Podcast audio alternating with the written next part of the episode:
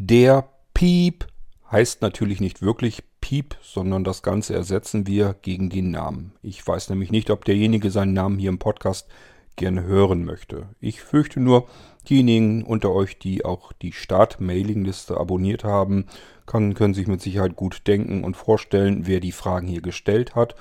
Aber so schlimm ist es ja nun auch wieder nicht. Es handelt sich hier also um eine F-Runde, eine Fragen-Episode, die ich versuche zu beantworten. Und diesmal hat mir der Piep einen richtigen Fragenparcours vor die Füße geworfen und ich muss mal gucken, ob ich da ohne zu stolpern so durchfinde. Aber das sollte ja eigentlich kein großes Problem werden. Es geht um einen Nanocomputer und der soll ganz, ganz viele Eigenschaften haben.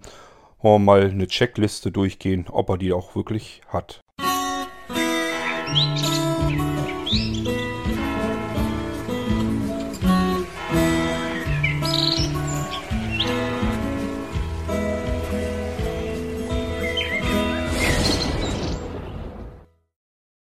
Ach ja, eure langen E-Mails treffen auf meine dahinschwindenden Augen. Ich werde mal gucken, ob ich das hier so einigermaßen durchlesen kann. Wir haben dadurch natürlich immer wieder die Stellen, wo ich mühsam scrollen und lesen muss und ihr müsst so lange warten, bis ich erfasst habe, worum es geht, damit ich das dann auch beantworten kann. Ich bin nämlich schon am Scrollen, habe die E-Mail von Piep hier geöffnet und der meint, mal gucken, ob seine Vorstellungen realisierbar sind. Ja, müssen wir mal schauen.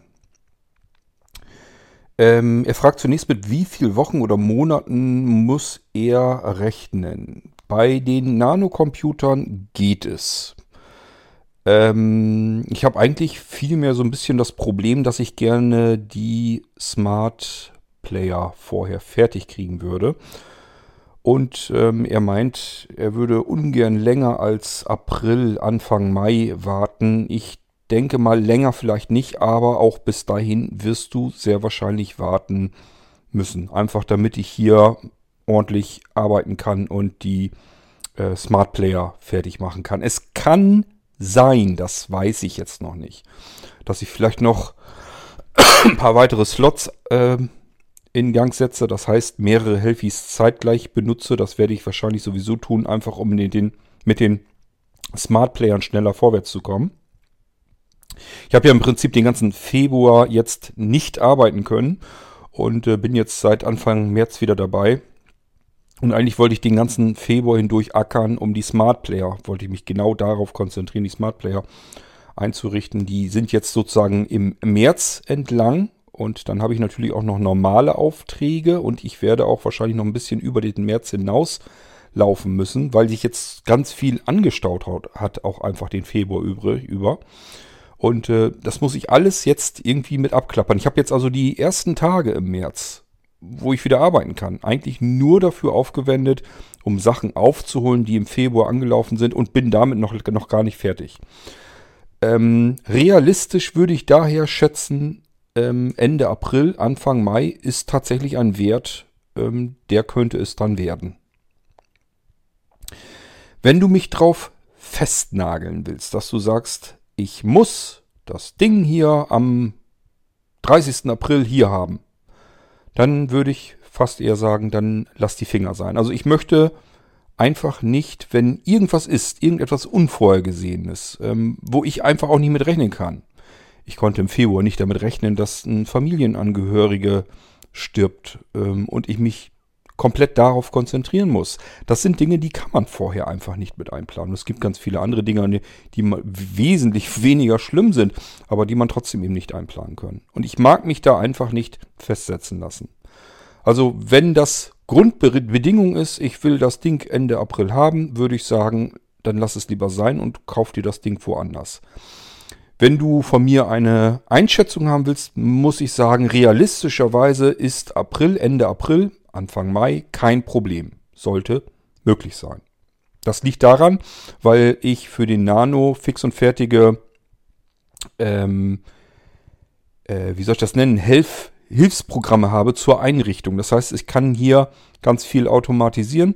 Das schnurrt hier dann so durch und ähm, Dadurch komme ich wesentlich schneller bei der Nano-Einrichtung ähm, vorwärts. Es kann sogar sein, Auch das ohne Gewähr. Es kann sogar sein, dass du viel, viel früher den Nano bekommst. Das kann sein, dass ich, keine Ahnung, mit einem Smart Player, mit einem am Freitag fertig werde und sage, jetzt zum Wochenende fängst du keinen Smart Player mehr an, sondern machst mal im Zwischendurch den Nano fertig. Und zack, hast du plötzlich ein oder zwei Wochen nach der Bestellung den Nano bei dir. All das gibt es, ist überhaupt kein Ding. Also, ähm, ich würde sagen, Ende April, Anfang Mai zu 90 bis 95 Prozent schaffbar. Da solltest du den haben, sehr wahrscheinlich früher. Es ist unwahrscheinlich, kann aber sein, ich will mir das frei halten, auch später. So, ähm, allerdings frage ich mich bei der Liste, die du mir hier gegeben hast, wem du die sonst geben willst überhaupt. Wer soll dir denn so einen Rechner zusammenbauen? Naja gut, es, es ist nicht mein Problem, aber okay. Also, Budget für Rechner und äh, Zusatzgeräte und Lizenzen rechnest du 2500 Euro. Das ist schon mal gut. Das ist schon mal ein Wert, mit dem kann man arbeiten. Das ist jetzt nicht übermäßig viel. Man denkt erstmal, es ist ein riesengroßer Betrag. Aber ähm, Piep rechnet hier mit diversen Lizenzen. Er möchte zum Beispiel auf den virtuellen Computern auf einem V1-System und dem V2-System ein Microsoft Office Pro drauf haben. Kostet schlicht und ergreifend Geld. Wer die Preise von Microsoft kennt, weiß, wovon ich rede. Das alleine ist man das Geld ja schon bald in die Richtung los dann einen vernünftigen, anständigen Rechner, dann noch einen Monitor und noch ein paar andere Zubehörteile und zack, kommt man schneller voran in seinem Endbetrag, im Rechnungsbetrag, als einem das ähm, lieb ist. Aber ich denke, wir sollten das durchaus hinkriegen. Und zwar wahrscheinlich sogar ein bisschen besser, als du dir das denkst. Aber da kommen wir dann gleich noch dazu. Ähm, Wobei du beim Rechner selbst 2000 Euro veranschlagst. Ja, wie gesagt, das ist ganz gut, ähm, weil du jetzt mit den Ansprüchen auch nicht übermaß, übermäßig bist beim Rechner. Du würdest ja sogar auf dem i5 gehen. Und ich will aber gerne schauen, wir eventuell auf dem i7 kommen können. Aber das ist ganz viel Gerechnerei und Gefummelei und da lass mich ein bisschen rechnen. Ich muss schauen, was wir da hinkriegen können. Das will ich dir jetzt alles noch gar nicht versprechen. Ich sage nur, den Betrag, das Budget, was du mir an die Hand gibst, ist ein gutes Budget, mit dem ich eigentlich ganz gut für dich arbeiten können sollte. Das müsste ich eigentlich alle Teile in einer ordentlichen Qualität ran schaffen können. So, dann sagst du, was mache ich mit meinem Rechner? Office Internet inklusive sehr viel herunterladen, wobei du andere Programme zum Download und so weiter benutzt. Ist soweit alles in Ordnung. Das ist ja nichts Ungewöhnliches. Das hätte eigentlich gar nicht aufschreiben brauchen, wie ganz vieles hier nicht. Aber gut, wir gehen es trotzdem mal durch. Ähm,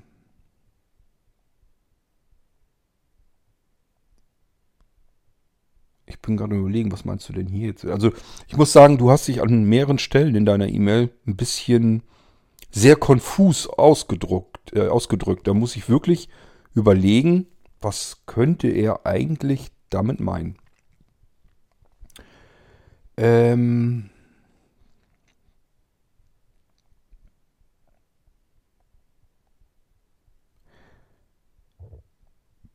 Ähm, hier zum Beispiel auch, du willst ineffektiverweise die Downloads im Arbeitsspeicher vorsortieren. Was schon fast 16 GB werden. Arbeitest du mit virtuellen RAM-Disks? Muss ich dabei mal einfach mal fragen. Dann ist die Frage, warum? Also für Dateioperationen ist das bei einer schnellen SSD eigentlich gar nicht mehr nötig. Vielleicht muss ich dazu ein bisschen weiter ausholen. Der Nanocomputer arbeitet mit NVMe RAM, ach, RAM sage ich schon, SSD-Platinen. Das heißt, wir haben es hier mit Hochleistungs-SSD-Platinenspeichern zu tun. Die sind genauso im Prinzip, musst du dir vorstellen, wenn du schon mal einen Arbeitsspeicher, so ein Riegelchen da gesehen hast.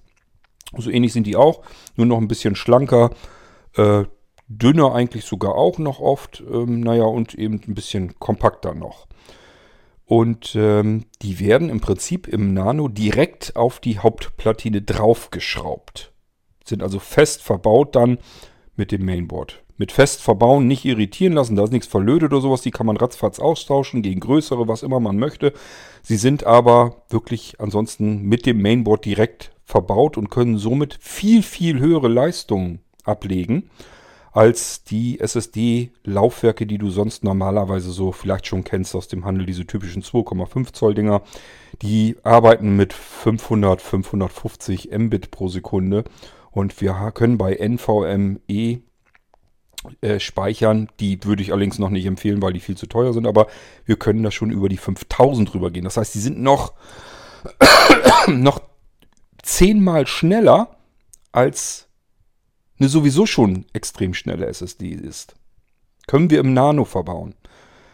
Die werden faktisch ähm, weniger bekommen. Also die werden etwas langsamer sein, aber immer noch ein Vielfaches schneller von dem, wie du es kennst. Und da sind wir bereits bei Geschwindigkeiten, die deinem Arbeitsspeicher gerade bei Dateioperationen eigentlich im Nichts mehr nachstehen. Das heißt, Du merkst gar keinen Geschwindigkeitsunterschied mehr, ob du hier jetzt irgendwelche Dateien dir im Arbeitsspeicher vorsortierst oder direkt auf der SSD. Da brauchst du mit einer RAM-Disk eigentlich schon gar nicht mehr arbeiten. Es gibt bestimmte Dinge, da macht es Sinn, eine RAM-Disk zu benutzen.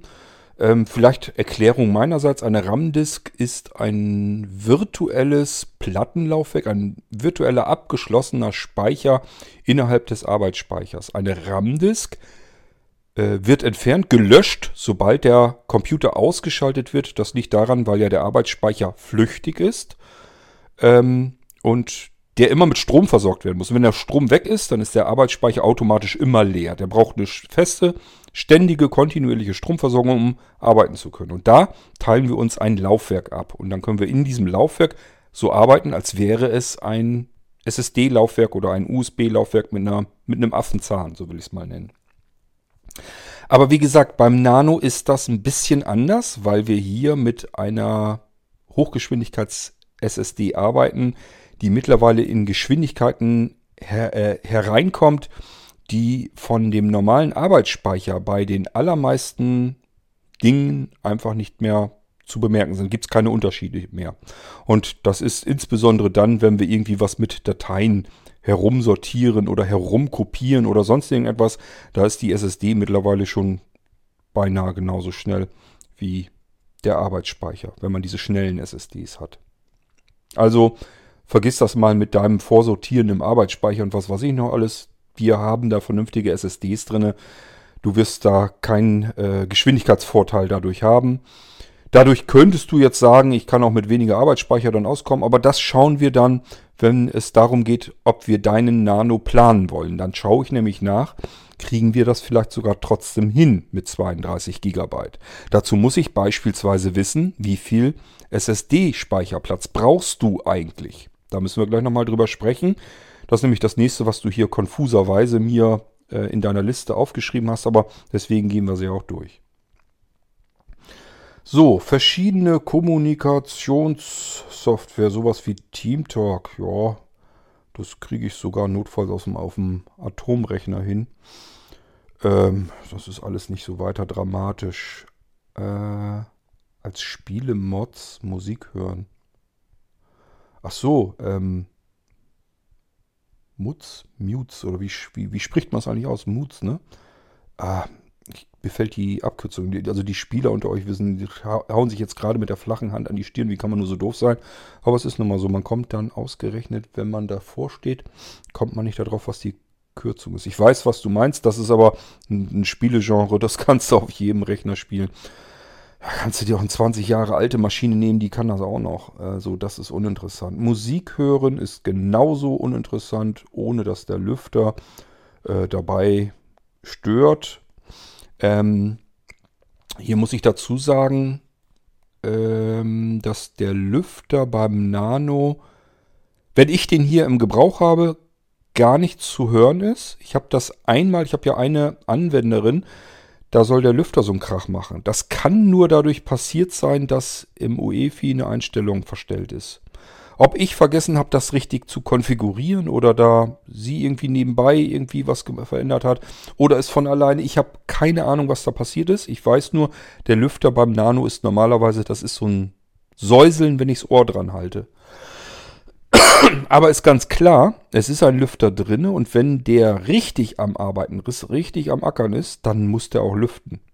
Aber das hat nichts mit einem Lüftergeräusch von Anu dazu mal zu hören, äh, zu tun, wie du das aus dem großen Tower-PC oder aus dem Desktop noch kennst. Das ist ähm, alles, also überhaupt nicht störend und ehrlich gesagt größtenteils kaum hörbar.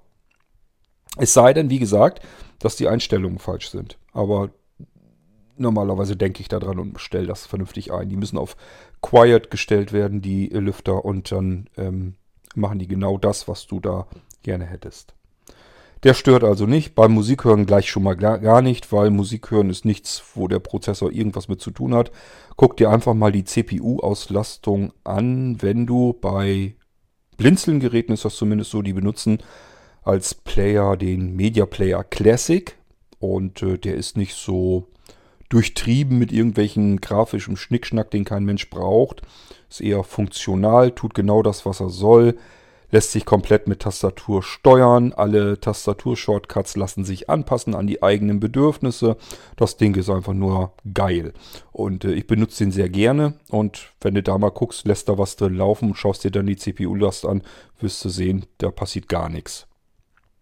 Also überhaupt kein Thema. Videos schauen. Bildqualität ist da für dich nicht so, spielt nicht die größte Rolle. ja, Ultra HD, ne? 1900 mal 1600? Ich glaube 1900 mal 1600 oder drehen. Ich glaube, die, die, sind schon höher gedreht worden, ne? Ähm, ich habe da jetzt meinen Rechner immer, meinen Nano habe ich immer im Kopf, wo die oberste Einstellung war. Das ist aber auch schon, die, der, der Nano ist uralt. Ähm, wenn die mal nicht längst höher gedreht sind. Also das Ding kann eine höhere Bildqualität liefern, als du mit dem Auge unterscheiden kannst. Ähm, es sei denn, ihr macht einen Kinoabend auf Großleinwand, aber selbst das ist, äh, das ist Firlefanz, das kriegt der alles hin. Der, der hat seinen Chipsatz da drin, die können diese, diese komprimierten Videos abspielen und äh, gleich mit äh, verarbeiten. Das ist alles nicht wirklich ein Problem. Und hier auch, du redest schon wieder vom Lüften, auch das ist eigentlich nichts, was, was die Kiste irgendwie aufheulen lässt. Ähm, Programmieren in verschiedenen Programmiersprachen. Ja, dafür braucht man meistens einen Editor. Den hat es schon in den 70ern, 60ern Jahr, 60er Jahren gegeben, wo man noch mit einzelnen Megahertz getaktet hat. Das ist alles nichts, wofür du eine dicke, einen dicken Klopper brauchst. Ähm der Rechner mal stark rechnen müsste, ein paar Stunden lang. Wenn ich meine Programme laufen lasse. Was lässt du denn für Programme laufen, um Himmels Willen?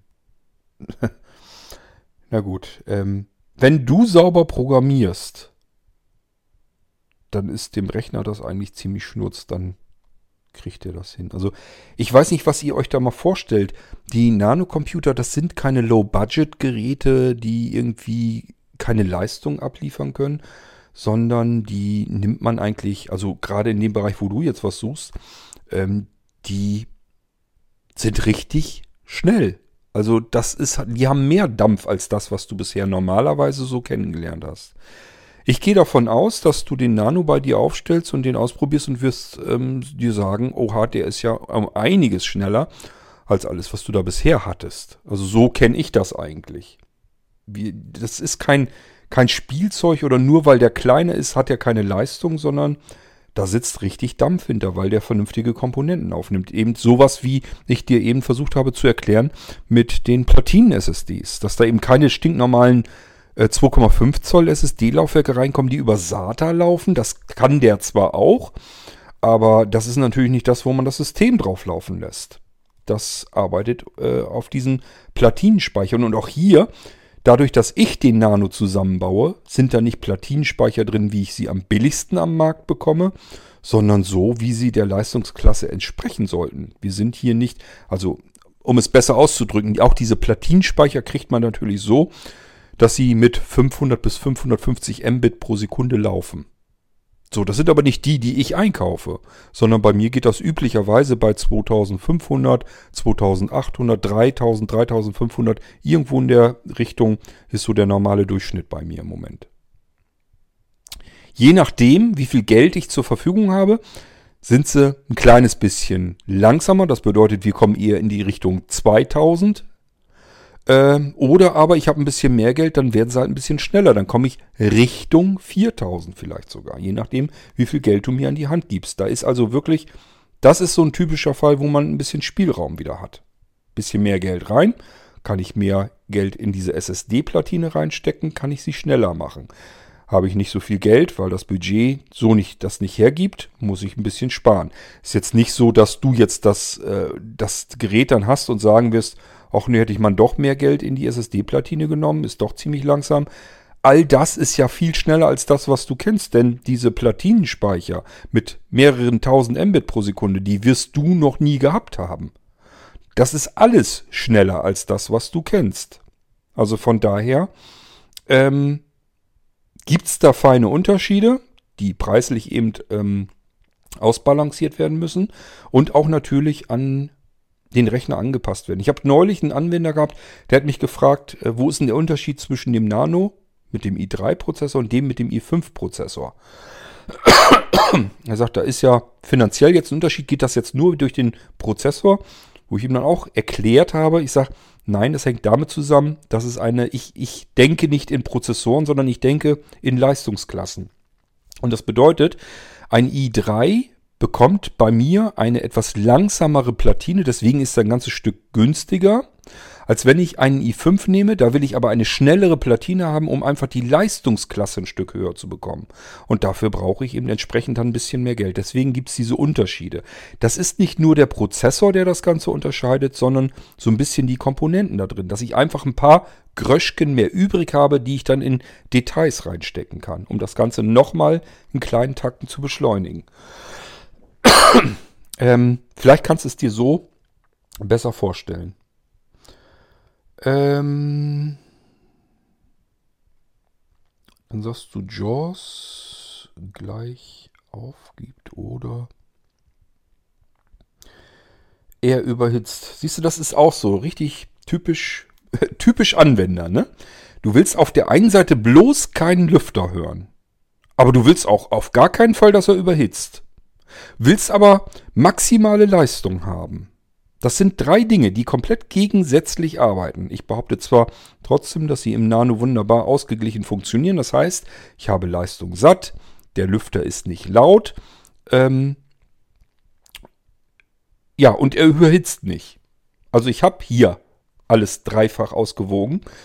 Ähm ich bin von den Nano-Geräten überzeugt, das kann man schon daran merken, dass ich meine Computer hier alle abgebaut habe. Die alten, die ich noch so hatte, sind alle außer Dienst. Ich habe nur noch Nanocomputer hier. Ich arbeite persönlich hier nur noch mit meinen Nanocomputern. Und das will was heißen. Äh, ich mache das beruflich. Das heißt, ich, mir ist das egal, wissen, was ein Computer kostet. Ähm, ich will das dann, wenn ich mir so ein Ding kaufe, will ich natürlich auch die Leistungen dann haben. So, ich will aber auch nicht da mit dem Gebläse ähm, sitzen, dass mir die Haare äh, nach hinten wehen, sondern will da vernünftig und anständig mitarbeiten können. Sollen da Leistung satt geben, äh, soll eben nicht überhitzen, soll aber auch nicht, wer weiß, wie laut sein. Ich habe das im Prinzip bei mir auch so und ich bin der Meinung, dass die Nanos das fantastisch können, sonst würde ich sie ja nicht benutzen, sonst hätte ich mir andere Rechner gekauft. Ich sehe ja genug Rechner, ich habe ja genug Rechner unter den Händen. Da kann ich mir das Beste raussuchen. Das habe ich getan. Für mich sind das die Nanocomputer. So, aber wie gesagt, generell müsst ihr euch auch mal überlegen, was ihr wollt. Wenn ihr sagt, es soll nicht überhitzen, es soll aber auch kein Lüfter zu hören sein und ich will aber Leistung ohne Ende haben, dann sind das drei Dinge, die sich genau entgegengesetzt stehen. Und ähm, da muss ich mit rechnen, wenn ich mir einen Rechner kaufe, dass wenn der jetzt richtig stark am Ackern ist, ganz viel Leistung rüberschiebt, dass dann der Lüfter auch mal anfängt und ähm, zu hören ist. Ich sage ja, bei dem Nano ist es so, das ist so ein Säuseln mehr. Das ist also nicht so ein, so ein Föhn, der da rauskommt, sondern ein Säuseln. Aber wenn der richtig zu tun bekommt, ihr wollt doch auch nicht, dass der Prozessor überhitzt. Dann muss der doch irgendwie gekühlt werden. Und wenn ich keine Wasserkühlung habe, die im Übrigen auch Krach macht, da ist nämlich ein brummender Motor drin, eine, um eine Umweltpumpe sozusagen. Und die muss auch mit Strom betrieben werden und die hört man. Die gibt nämlich ihre Vibration an das Gehäuse üblicherweise ab. Die kann man zwar entkoppeln, aber man hört sie trotzdem immer ein bisschen. Und zwar auch dann, wenn der Computer gar nichts zu tun hat, weil diese Pumpe immer pumpt. Nicht nur dann, wenn das Wasser heiß ist, sondern die wälzt kontinuierlich das Wasser um. Man sollte denken, Wasserkühlung und dann habe ich gar keinen Krach mehr. Das stimmt so nicht, man kann dieses Brummen hören. Ähm, und meist ist es so, dass bei Wasserkühlung ähm, das Wasser auch nicht einfach umgewälzt wird, sondern irgendwo muss das ja auch die Wärme abgeben können, ausgetauscht werden an die Luft. Es nützt ja nicht, wenn ich die Wärme im Wasser habe und in diesem Kreislauf hin und her schicke, sondern irgendwo muss die Wärme aus dem Wasser raus, raus aus dem Gehäuse, auch hier. Und deswegen hat man hinten so Kühlrippen und vor den Kühlrippen sind auch Lüfter und auch die kann man sehr leise hören. Das liegt daran, weil man sie sehr langsam drehen kann. Die müssen ja nur so ein bisschen gegen die Kühlrippen gegenpusten, um, um die ähm, Luft der warmen Kühlrippen nach draußen zu befördern. Aber wie gesagt, auch das ist nicht geräuschlos. Ich kann natürlich Rechner geräuschlos, komplett geräuschlos bekommen. Das kann ich sogar beim Nano. Ich kann dir beim Nano den Lüfter deaktivieren. Dass der gar nicht, gar nicht erst eingeschaltet wird. Der Nano, Nano läuft dann sogar. der läuft ganz normal weiter. Der braucht nämlich den Lüfter wirklich nur, wenn er richtig ackern muss. Sonst braucht er den gar nicht unbedingt. Ähm, aber das kann es ja nicht sein, weil dann der Prozessor immer ein paar Grad Celsius über dem läuft, was eigentlich gut für ihn wäre. Das heißt, ein solches System läuft auf Verschleiß. Der Computer wird nicht so lange halten, äh, als wenn wir einen Lüfter die erhitzte Luft von ihm wegpusten lassen, rauspusten lassen. So, das wollte ich bloß nochmal sagen. Also ich bin der Meinung, das Ding ist sensationell leise, aber ähm, es ist ein Lüfter drinne und wenn der Nano richtig zu tun hat, wird man den auch hören. So, was hast du denn noch hier? Ähm, Das wird nicht unbedingt gefordert. Jetzt habe ich was überlesen. Ähm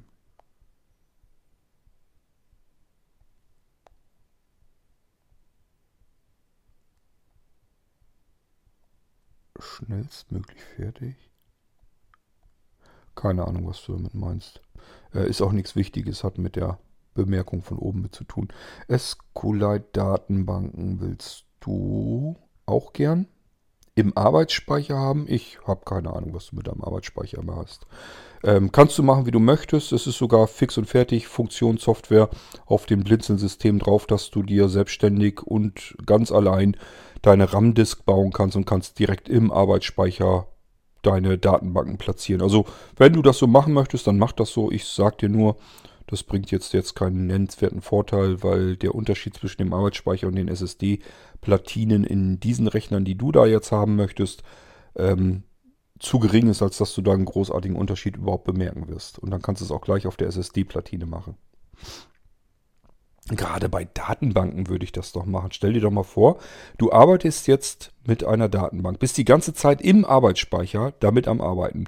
Hast jetzt ganz viele neue Daten da eingetragen, sortiert, äh, neue Datensätze, was immer du damit machst. Jetzt semmelt dir der Rechner ab oder deine Sicherung fliegt raus, Strom ist weg, was weiß ich. Dann ist deine ganze Arbeit futsch. Nur weil du der Meinung warst, vielleicht bringt es mir 5 Millisekunden mehr pro Stunde, wenn ich das Ding gleich im Arbeitsspeicher habe. Keine Ahnung, was du dir davon versprichst, ist aber deine Angelegenheit, kannst du machen, wie du willst. Gehen tut es, Software ist schon dabei. Gut, weiter geht's. Dateikonvertierung, äh, Vergleich und Analyse.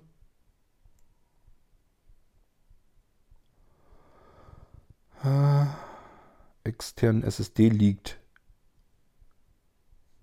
Auf einer externen SSD liegt dein Zeugs, was du jetzt gerne irgendwie analysieren willst und ähm, bearbeiten willst und so weiter. Äh, und die externe SSD hat 2 Terabyte. Soweit, so klar. Da kann ich dir ja noch folgen. Konvertieren zwischen äh, Wave und FLAC.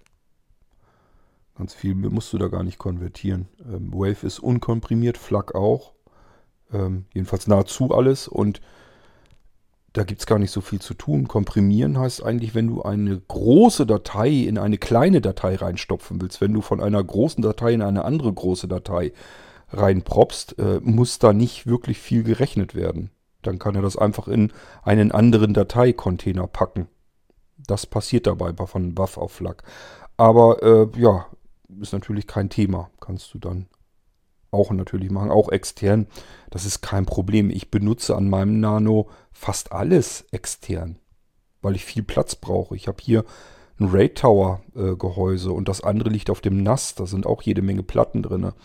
Ähm, das ist bei mir auch alles auf externen Platten und da wubbel ich auch drin rum.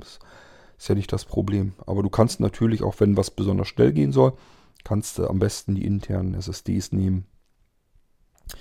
Ich sag bloß, ähm, jetzt mit den neuen Anschlüssen, ähm, USB 3.2 und ähm, USB-C, äh, das geht auch schon verdammt schnell. Also das ist schon echt irre, was man da auch über die Anschlüsse mittlerweile rauskriegen kann.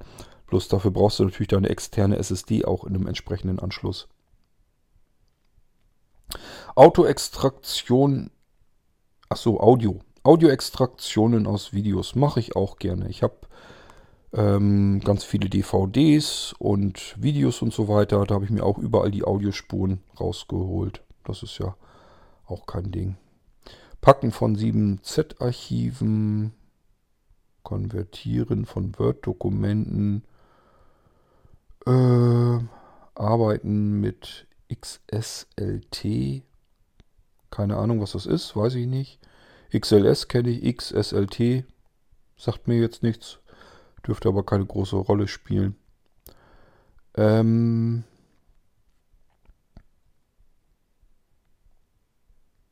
aber auch Schwieriges wie Z-Pack kann mal vorkommen. Beim Komprimieren und Dekomprimieren, was du hier meinst, hauptsächlich, ähm, ist tatsächlich der Prozessor maßgeblich beteiligt. Allerdings hast du hier nennenswerte Geschwindigkeitsvorteile dann, wenn es um große Dateien geht. Und ich rede hier nicht von großen Dateien, die man mit Megabyte beziffern kann, sondern ich rede hier von diversen Gigabyte. Immer wenn du mit, keine Ahnung, 10, 20, 30, 40, 50, 60, 70, 80 und noch mehr Gigabyte rumhantierst, dann wird es interessant. Dann macht das Spaß, wenn der Rechner rechnen kann, wenn der richtig Dampf hat. Wann kommt das vor? Das ist üblicherweise, wenn man in hochauflösenden Videodateien arbeitet, also wirklich unkomprimierten ähm, Ultra-HD-Videos, 4K-Videos, Streams und so weiter. Wenn man die bearbeiten will, da hat man dann richtig, ähm, ja, da merkt man wirklich richtig, was der Rechner eigentlich tun kann, wenn er was tun kann.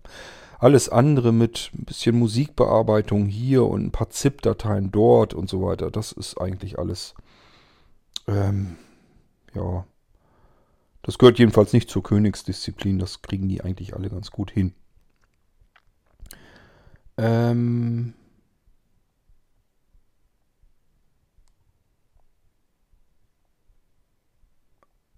Bei all dem sollte er nicht langsamer sein als mein sieben Jahre altes Notebook mit IE7. Du erwähnst mehrfach den e, IE7 und IE5. Vergesst das E mal. Das IE steht für Internet Explorer. Was du meinst, ist der Intel-Prozessor. Da ist kein E dazwischen. Der heißt einfach Intel 7, kurz i7. Ähm, oder i5 oder i3. Das machst du hier die ganze Zeit. Das sind so Sachen, die bringen mich irgendwie aus dem Tritt. Ich sage ja, deine Mail ist ein bisschen konfus. Ähm, also nichts mit IE, sondern I. So, und du hast ein sieben Jahre altes Notebook mit einem i7 drinne und möchtest nicht, dass dein neuer Rechner dann langsamer beim Archivieren ist als dein altes Notebook. Kann ich mir unmöglich vorstellen. Aber gut, ähm, man weiß es nicht. Es ist jetzt auch nicht so. Ähm, das denken ja viele, dass die Prozessoren in den letzten na, sieben Jahren will ich gar nicht mal unbedingt sagen. Lass mich mal eben nachrechnen. Äh, mir ist das so aufgefallen bei Intel Generation 6, glaube ich. 6, 7 so ungefähr. Das heißt, wir sind so bei 4, 5 Jahren so ungefähr zugange. Ähm, seither ist es nicht so, dass der Prozessor an spürbarer Leistung zugenommen hat. Man taktet ihn natürlich nach wie vor immer noch ein Stückchen wieder höher. Aber es ist jetzt nicht so, dass der jetzt den großen Unterschied macht. Also wenn ich einen, sag mal, vier Jahre altes, alten Computer habe mit einem i7-Prozessor drin bei 3,8 Gigahertz und ich kaufe mir einen neuen Rechner, ebenfalls mit einem aktuellen i7 und 3,8 Gigahertz, dann werde ich in der normalen Praxis, im normalen Arbeiten keinen Unterschied feststellen. Und das liegt daran, weil Intel in erster Linie nicht an der Leistung rumgeschraubt hat bei den Dingern, die sind nämlich ganz schön ausgelutscht schon, sondern vor allem an der Energieeffizienz. Das heißt, der Prozessor braucht jetzt viel, viel weniger Strom, um die gleiche Leistung abzuliefern. Nicht in der Leistung wurde was getan.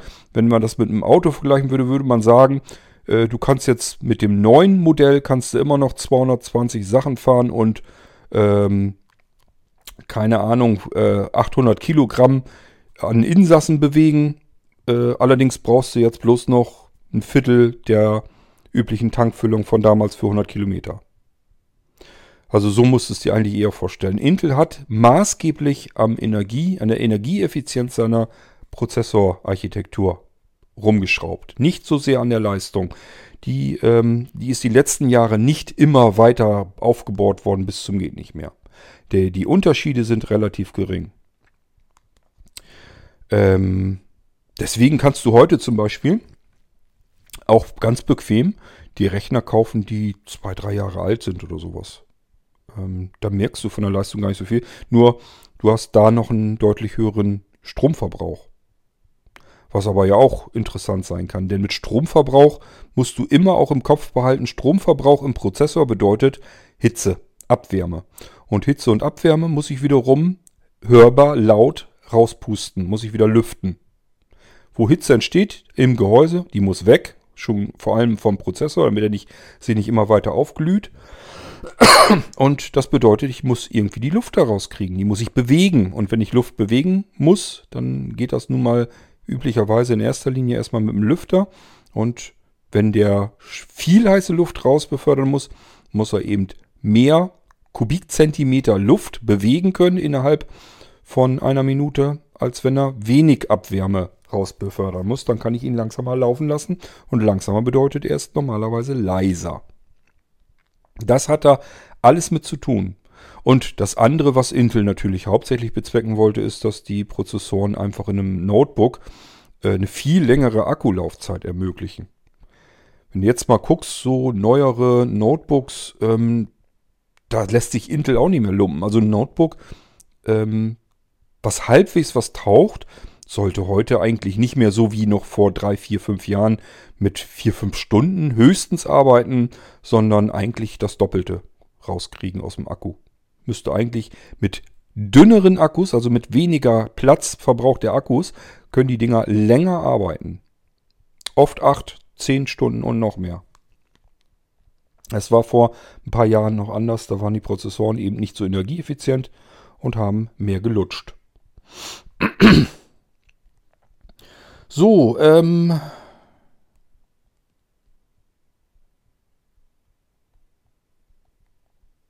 Immerhin brauche ich da ich extreme Parameter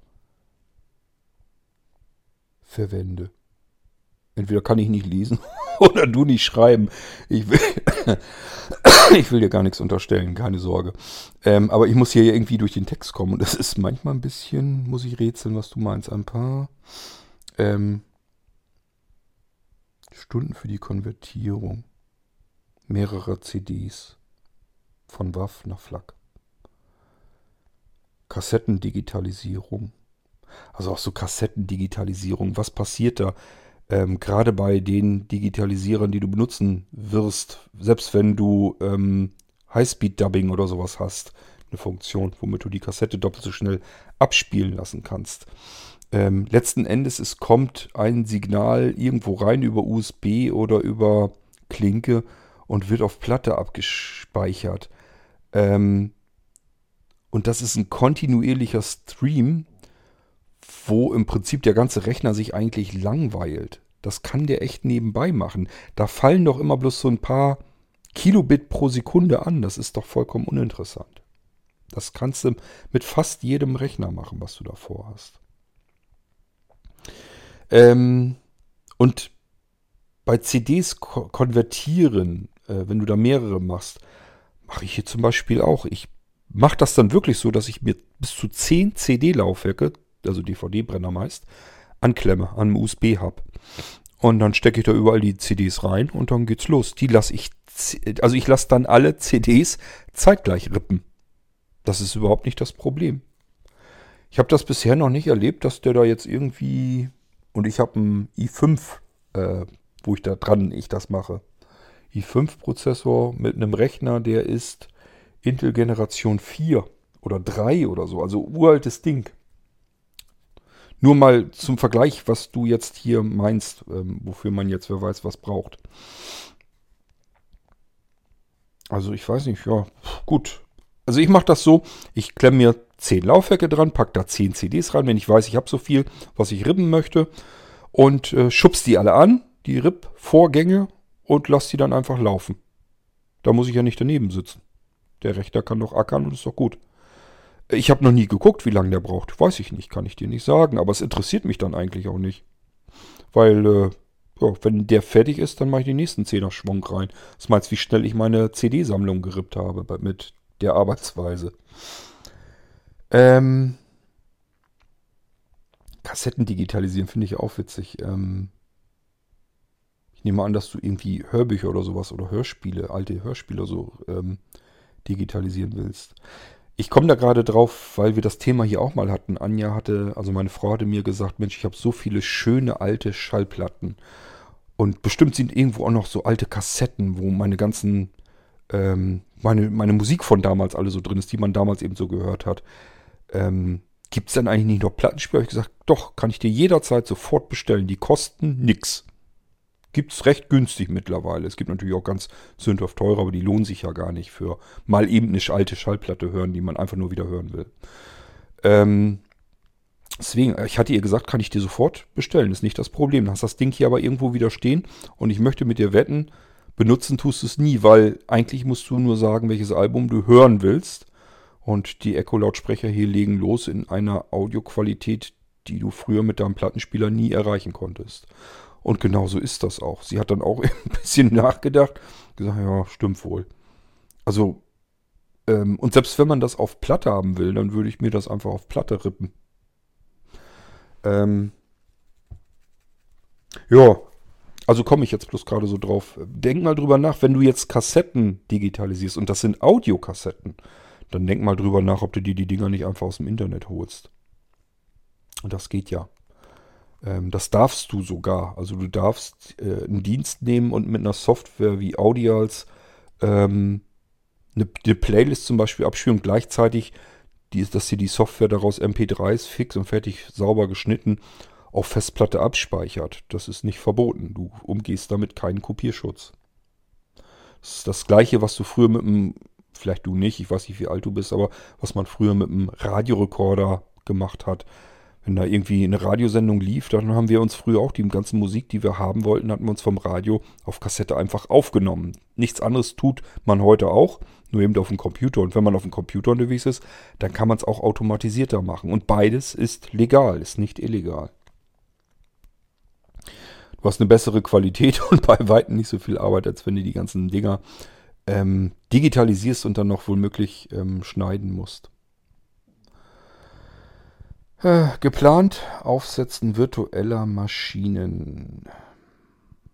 Ausprobieren von Linux. Ähm,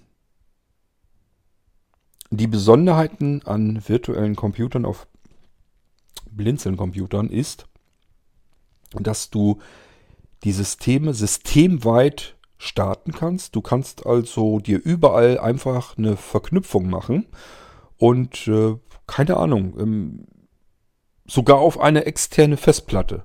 Nehmen wir jetzt mal irgendeine von deinen externen Festplatten mit Blinzeln nichts zu tun. Du hast jetzt ein Nano, hast da eine externe SSD von mir aus. Da weiß ich ja, dass du eine hast. Da legst du dir eine neue Datei an. Ähm, also übers Kontextmenü senden an, neue Datei. Äh, und die benennst du um in Windows Leerzeichen 7. Punkt starten. Nagel mich nicht drauf fest, ist jetzt nur aus meiner Erinnerung, kann falsch sein. Wenn du die ausführst, das ist eine leere Datei, 0 Kilobyte, braucht brauch kein bisschen Speicher auf deiner Festplatte. Wenn du die jetzt ausführst, dann startet er den Windows 7 Computer auf deinem Nano. Ohne dass du jetzt irgendwo eine Software extra starten musst, irgendwo aus einem Menü was auswählen musst oder sonst irgendetwas. Und das geht mit allen virtuellen Computern so. Und natürlich habe auch ich diese deine virtuellen Computer so angelegt und schon fix und fertig einsortiert, sodass du eben über virtuelle Computer auf dem Desktop auch ein Menüsystem findest, wo so schön sauber einsortiert sind, die virtuellen Computer, die da drauf sind. Aber das ist, wenn du mit virtuellen Computern arbeiten möchtest, selber aber überhaupt nicht weißt, wie man damit umgeht, was man damit macht. Das ist für Einsteiger gedacht. Was du hier jetzt vorhast, du möchtest gern eigene virtuelle Computer anlegen. Ähm, das kann sein, dass du dir dafür eine andere Virtualisierung noch installieren solltest. Denn soweit wie ich weiß, ich benutze VirtualBox als ähm, Virtualisierung, die im Hintergrund läuft. Die siehst du nichts, hast du nichts mit zu tun als Anwender eines Nano-Computers. Du kannst sie natürlich auch starten und da virtuelle Computer einrichten, kein Problem. Aber soweit wie ich weiß, ist das ein bisschen fummelig mit äh, NVDA. Ähm, und die meisten Blinden nehmen ja, ähm, auch hier komme ich gerade nicht auf die Alternative, ihr wisst, was ich meine. Jedenfalls die andere namhafte Virtualisierung, VM-Player, genau. Also du kannst da eben vielleicht besser eine andere Virtualisierung dafür nehmen und da deine virtuellen Maschinen dann äh, einrichten. Kannst du mit VirtualBox problemlos machen, ist kein Problem. Ist nur fummeliger per Screenreader zu bedienen. Deswegen würde ich dir ähm, vielleicht empfehlen oder ja, probier erst VirtualBox aus. Wenn du sagst, komme ich überhaupt nicht mit klar, dann installierst du dir eben ganz normal die VM-Geschichte, VMware und äh, richtest dir da deine virtuellen Computer ein, die du gerne haben möchtest. Ähm, ja, schreibst du die vorinstallierten Distributionen wären ja nicht mehr aktuell. Das stimmt. Ich habe leider keine Zeit, mich da um die ganze Pflege der ganzen virtuellen Computer auch immer zu kümmern. Das heißt, die Systeme, die da jetzt drauf sind, sind so lala aktuell. Ähm, Windows 7, äh, bin am überlegen, da sind ja eigentlich die Updates ausgelaufen, ob da überhaupt neue kommen. Aber so bei XP, der ist durch, da kannst du nichts Neues mehr aktualisieren. Windows 7 bin ich mir nicht sicher. ich glaube, der ist auch durch. Da kannst, kriegst du auch keine Updates mehr. Und bei den Linux-Dingern, ja, die werden auch älter sein, klar. Die musst du dann. Ähm, das ist aber auch, weißt du, gerade so bei, ich habe da ja Adriane und so weiter drauf und entsprechend auch Knoppix. Ähm, gerade bei Adriane, wenn ich mir die Menüs einfach so angucke, da sind die Unterschiede nicht so gravierend riesengroß. Also es wird auch ähm, natürlich Dinge geben, die da neu gemacht worden sind. Ich hoffe ja noch darauf, dass wir hier mit Klaus äh, Knopper nochmal ins Gespräch kommen im Irgendwasser oder aber zumindest in der Startveranstaltung in der geplanten. Und dann werde ich ihn fragen, wo die Unterschiede zwischen den Versionen dann sind, was sich da im Laufe der letzten Zeit getan hat. Aber so rein vom Bedienen her, von dem Menü her und so weiter, sehe ich da jetzt nicht die großen Unterschiede. Deswegen habe ich mich da auch nie dran zu schaffen gemacht. Äh, CD brennen und einlesen. DVDs nur selten, aber kommt auch vor. Äh, ja, brauchen wir einen DVD-Brenner, würde ich mal sagen, ne? damit du da vernünftig arbeiten kannst. Ähm, du möchtest viel herumprobieren, in der Registrierung fummeln. Oh, oh, oh, oh. Ähm, Vielfalt von Programmen einsetzen. Äh, ja. Gut, du willst viel basteln offensichtlich. Hast ja mehrere Möglichkeiten. Entweder du bastelst auf virtuellen Computern. Da kannst du ja relativ gefahrlos alles machen. Und du kannst dir natürlich auch beliebig die V2-Images nehmen, die V2-Computersysteme. Machst dir immer fleißig Kopien davon und arbeitest dann weiter. Und wenn irgendwas passiert, wo du sagst, jetzt geht das Scheißding nicht mehr, dann äh, tauscht du eben, wechselst du aus gegen ähm, die Kopie sozusagen und mach dir aber gleich wieder eine Kopie. Nicht, dass du mit der Kopie weiterarbeitest, nicht dran denkst, ach, jetzt muss ich wieder eine neue Kopie machen, verhunzt dir die auch noch und dann ist die auch noch kaputt, dann gehen beide nicht mehr. Mach dir ordentlich Kopien, dafür ist das V2-System gedacht. Mach dir hunderte von Kopien, dann passiert dir da nie wieder was und du kannst so viele Systeme, so viele Windows-Systeme zum Crashen bringen, wie du lustig bist, ohne dass du auch einmal nur irgendwie hysterisch wirst, weil nichts mehr geht. Weil du weißt, du kannst zwischen V1 und V2 hin und her schalten. Zwischen zwei V2-Systemen würde ich sogar machen, in dem Fall sowieso, äh, dass du hin und her switchen kannst, auch noch da drin. Und dann hast du immer ein lauffähiges System. Und kannst das, was nicht läuft, weil du gebastelt hast, mit der Einklick-Wiederherstellung wieder in Gang bringen. So, ähm, Windows denkst du hauptsächlich an Windows 10. XP und 7 würde ich nur ja, bei nur Einzelfälle irgendwie mit veralteter Software so arbeiten willst. Geht ja alles. Hast ja virtuelle Computer drauf. Auch die kannst du dir natürlich so oft und beliebig kopieren, wie du willst. Und kannst dann abzweigend davon mit der Kopie weiterarbeiten. Das kennst du ja eigentlich alles schon. Hab also nicht länger. Ja, lese, lese, lese.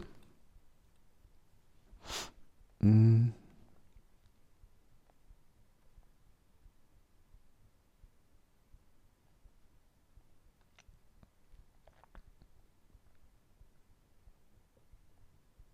Die meisten Sachen willst du dir auf dem V1 oder V2 aus Lizenzgründen ähm, packen.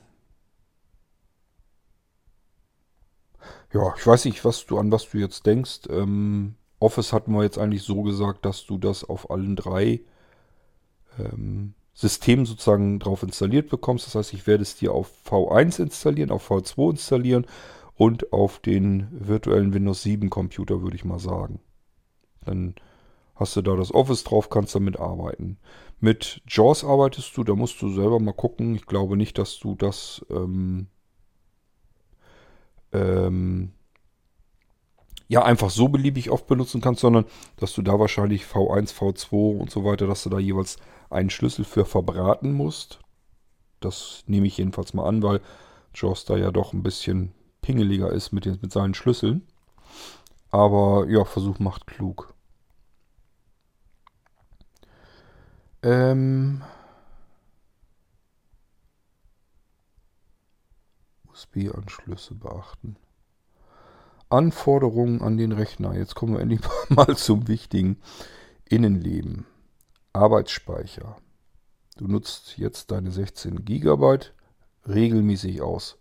Glaube ich dir nicht. Halte ich für ein Gerücht. Aber gut, wenn du das sagst. Woran machst du das aus, bitte? Würde mich interessieren.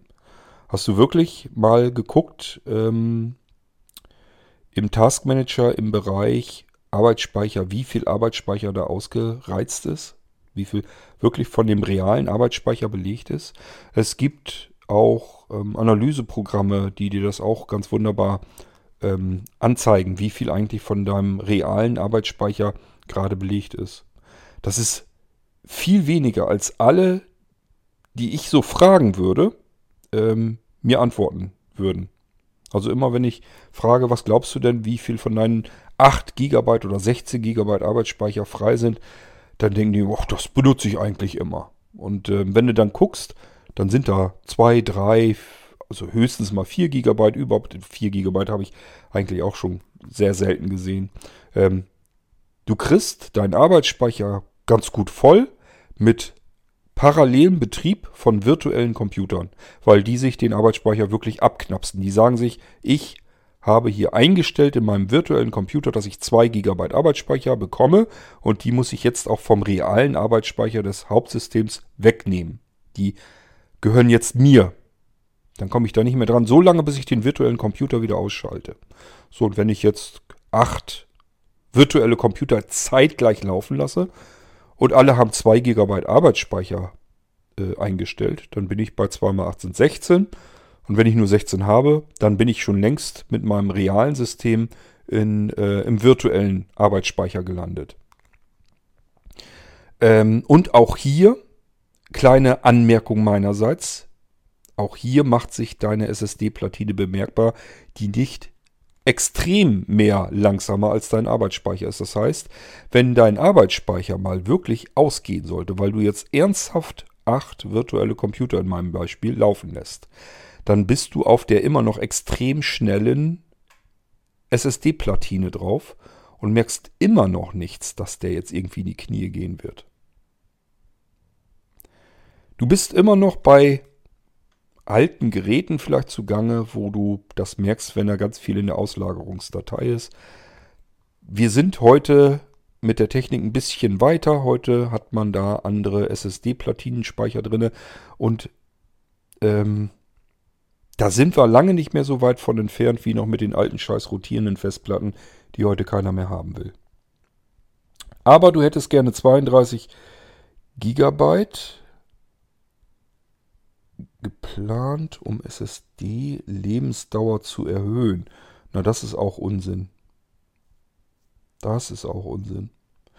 Du hast Multilayer-Controller in den SSD-Speichern, ähm, also die die SSD-Speicher ähm, kontrollieren und die managen das schon so, dass die SSD ewig lange hält. Und zum Zweiten, dass die ähm, wenn wirklich mal eine kaputte einzelne Speicherzelle ist, die du übrigens gar nicht bemerken wirst, dann wird die nicht als nicht mehr adressierbar ähm, vermerkt und es geht weiter auf den restlichen Speichern.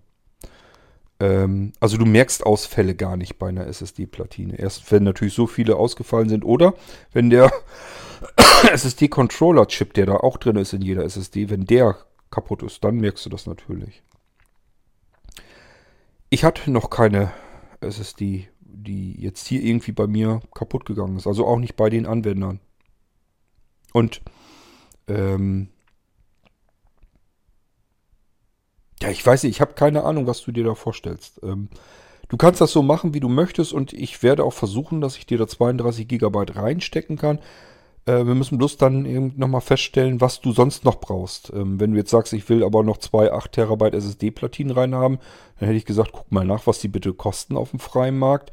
Dann rechne jetzt noch deine 32 GB Arbeitsspeicher dazu. Wollen wir eigentlich noch ein bisschen Geld übrig haben, damit wir was für den Rechner übrig haben oder und, und für die Lizenzen oder nicht? Also, ähm, du verstehst hoffentlich, was ich meine. Es muss im Prinzip ins Budget passen. Wenn wir das hinkriegen mit den 32 GB, von mir aus immer gerne. Das müssen wir dann schauen. Das hängt davon ab, was für SSDs du da rein haben willst. Aber das ist auch so ein typischer Fall. Du sagst gerade hier die Lebensdauer der SSDs. Ähm, ich baue ehrlich gesagt lieber vernünftige Marken-SSDs ein und gucke da nicht, äh, ob eine SSD jetzt irgendwo 10 Euro billiger zu haben ist, hab dann da aber irgendein No-Name-Ding drin. Das machen andere Händler natürlich, weil alle 10 Euro, die sie bei irgendeiner Komponente einsparen können, äh, können sich in die eigene Tasche stecken. Ist ganz klar. Muss ich hier nicht. Ich will euch eigentlich einen vernünftigen Rechner bauen. Mir bringt das überhaupt nichts, wenn die gerade die SSD, stell dir das mal vor. Ich stecke in deinen Nano voraussichtlich drei Arbeitstage Zeit rein. Arbeitszeit.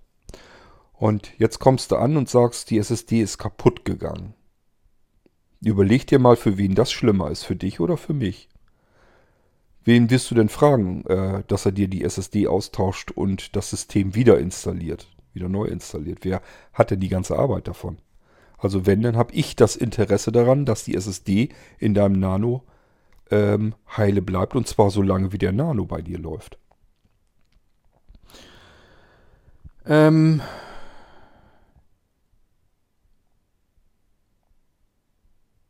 Deswegen möchtest du die Auslagerungsdauer von Minimum reduzieren.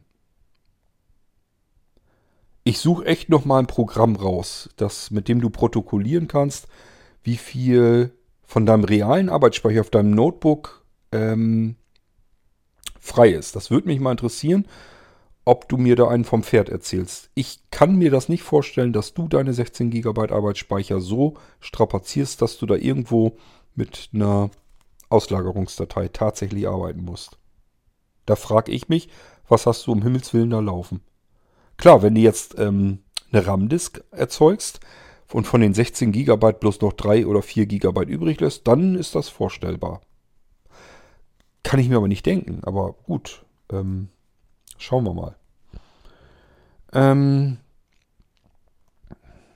ansonsten würden 16 GB reichen. Ja, wie gesagt, ist eine reine Preisfrage. Wir müssen gucken, wie wir mit deinem Budget klarkommen. Das ist, da können wir rumrätseln so viel wie wir wollen. Wenn es ins Budget nicht reinpasst, passt es nicht rein. Dann müssen wir 16 GB nehmen und wenn es reinpasst, fliegen da 32 GB rein. Das hat nichts mit wollen zu tun, sondern mit dem, was ich von dir an Einkaufsbudget an die Hand bekomme.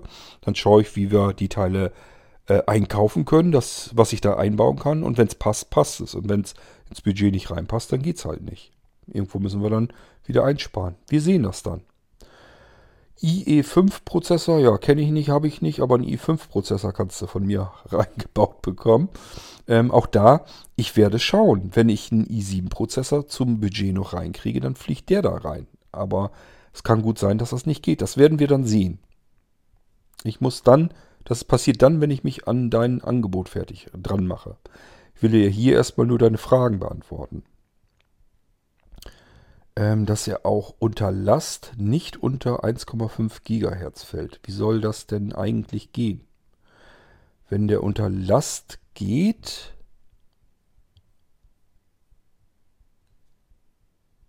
dann dreht der Prozessor eigentlich die Taktung hoch und nicht runter. Gut, du schreibst hier, dass du irgendwo was mitbekommen hast, dass, ähm, dass er dann unter 1,5 Kilohertz schreibst du jetzt wieder. Ähm, ich hoffe, du meinst immer noch Gigahertz. Ähm,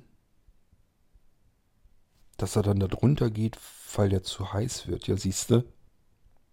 Das liegt dann aber wieder an der, an der Lüftung. Ich weiß nicht, was du hast. Also entweder, wenn du da irgendwo einen Rechner jetzt hast und der wird zu heiß und der dreht runter den Prozessor, obwohl er unter Volllast steht, steht er, dreht er den Prozessor jetzt runter, sodass er kaum noch richtig Leistung hat. Und das macht er, weil der Prozessor zu heiß wird. Dann ist was mit deiner Lüftung nicht in Ordnung. Dann äh, hast du die Lüftung falsch eingestellt. Du hast zum Beispiel gesagt, die will ich ähm, haben, dass ich sie nicht hören kann. Dann müsstest du die Lüftung einfach ein bisschen weiter aufdrehen. Oder aber ähm, der Lüfter hat äh, Staub gefressen, das gibt es auch. Oder aber die ähm, thermische Bindung zwischen dem Prozessorkühler und dem Prozessor ist unterbrochen. Es hat Luft gezogen. Da ist normalerweise so ein, so ein Pad dazwischen, zwischen Kühler und Prozessor. Und wenn das älter wird, dann kriegt das Mikrorisse. Fängt das an zu bröckeln. Und dann zieht das Luft rein kann dann die Wärme vom Prozessor nicht mehr an den Kühler übertragen und der Kühler wiederum, der, da hängt dann der, der Lüfter drauf. In deinem Notebook ist noch so eine Headpipe drin, das heißt, da ist der Lüfter nochmal mit so einer Stange sozusagen verbunden, die hochleit, hochleitend ist, die also die Wärme vom Kühler den ich dir eben versucht habe zu beschreiben, abnimmt und dann durch so ein, so ein Gestänge sozusagen nach draußen zum Lüfter hinführt. Und da wird es dann aus dem, aus dem Gehäuse rausgelüftet. So ist es üblicherweise in den normalen Notebooks drin. Es gibt ganz viele Möglichkeiten, was da schiefgehen kann. Dass eben, wie gesagt, dieses Pad Risse bekommt, bröckelig wird. Mit dem Alter, das ist ein normaler Alterungsprozess. Ähm, dann muss das ausgetauscht werden. Oder aber der Lüfter hat sich aus irgendeiner Nische, aus irgendeinem anderen Lüftungsschacht noch Staub reingefressen und jetzt hast du die Flusen da alle drin und deswegen lüftet das nicht mehr richtig. Und dann dreht er hoch und wenn der merkt, ich kriege aber die Abwärme trotzdem nicht raus, dann bleibt eigentlich nur noch übrig, dass er den Prozessor runterdreht. Das ist schon richtig so. Das hat aber nichts damit zu tun, dass der Rechner kacke ist, sondern dass irgendwas mit der Lüftung dann nicht, nicht in Ordnung ist. So, ähm. Und sei froh übrigens, dass er das dann macht. Was, was ist denn die Alternative? Wenn der Prozessor zu glühen beginnt, zu heiß wird und er dreht jetzt den Prozessor nicht runter, der Lüfter funktioniert aber auch nicht richtig, der kriegt die Wärme nicht weg. Was willst du eigentlich? Willst du, dass der weiter mit 3 GHz noch 5 Minuten länger läuft, bis dein Prozessor ganz im Arsch ist? Ist doch auch nicht Sinn der Sache, oder? Also du musst dir mal immer ein bisschen überlegen, was ist die Konsequenz, wenn ich das jetzt nicht haben will? Dann passiert was anderes, was viel schlimmer ist. Deswegen machen die das so. Das hat schon einen Grund. Ähm ja, du willst aber die Geschwindigkeit halten und das eben nicht unter 1,5 Kilohertz ähm, geht. Äh, keine Sorge, also die Rechner, das verspreche ich dir, die gehen nicht unter 1,5 Kilohertz. Also das, was du mir geschrieben hast. Das Problem haben wir da nicht. ähm, also wie gesagt, ich... Äh, das, was du da beschreibst als an Szenario, habe ich in der Praxis so überhaupt noch nie erlebt. Das ist, ich weiß nicht, wo du das dir da irgendwo wieder angelesen hast in irgendwelchen Facebook-Gruppen oder Foren oder was, Geier was. Ich weiß es nicht. Also normalerweise, wenn ich Leistung habe, dreht das Ding das hoch. Du hast übrigens auf einem Blinzeln-Rechner äh, mehr Energieeinstellungen als auf einem äh, Standardrechner. Ich schalte euch da mehr ähm, Energieprofile frei, an die ihr sonst normalerweise nicht rankommt. Das nur noch mal als Information. Da hast du zum Beispiel Ultraleistung oder sowas. Ähm, kannst du dir dann ja einschalten. Dann hast du gar nichts mehr, was irgendwie überhaupt noch äh, den, den Prozessor runterdrosseln kann. Ähm, wichtiger als das letzte rauszuholen. Das ist doch dann das letzte rausholen. Wenn du den Prozessor nicht runterdrehst, was du ja nicht willst, dann heißt das doch, ist das wichtiger als das. Ich, ich sage ja ein bisschen konfus, hast du dich ausgedrückt. Ähm, zum Hintergrund mal. Extremleistung, zwecks Hitze, Regulierung. Unter den Grundtakt. Äh, in einem Test gelesen. Ja, toll, was du da für einen Test wohl gelesen hast. Da beim Produkt selbst nicht ersichtlich gewesen. Hm. Tja, ich habe keine Ahnung, was du da für ein Problem hast. Ähm.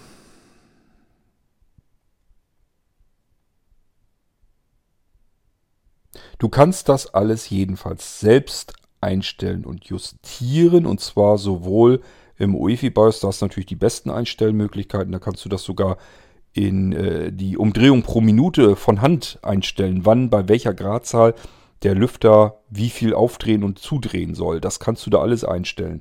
Und äh, was du da nicht machen willst und an Leistung vom Prozessor her einstellen willst, kannst du in den Energieeinstellungen des Prozessors machen. Jedenfalls auf den Blinzelgeräten kannst du da wesentlich mehr was heißt wesentlich mehr, kannst du ein bisschen mehr einstellen als äh, bei Standardgeräten.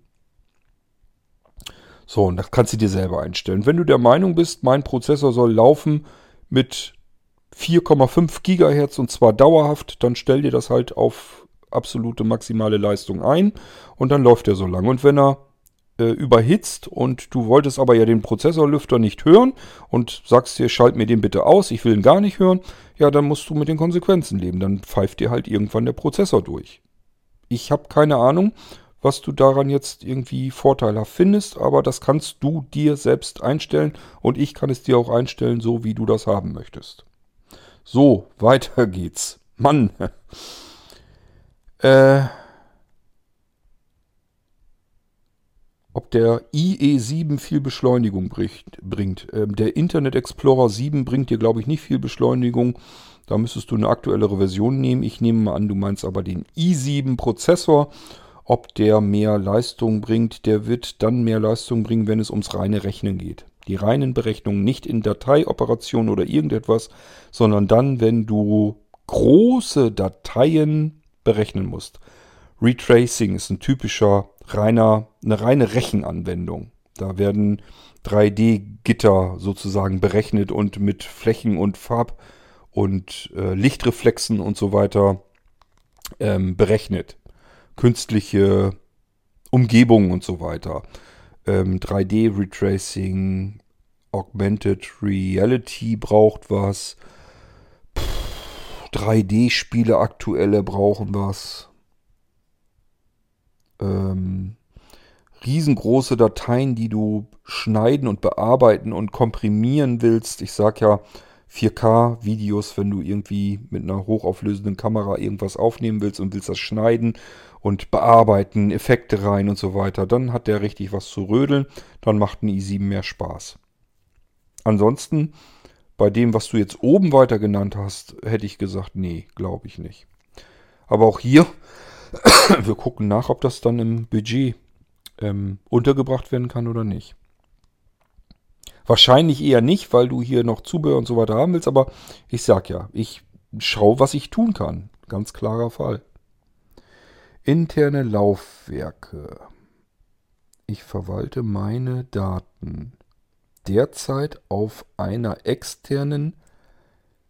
Ich vergrößere mir das nochmal, ob ich keinen Lesefehler habe. Du hast das so geschrieben.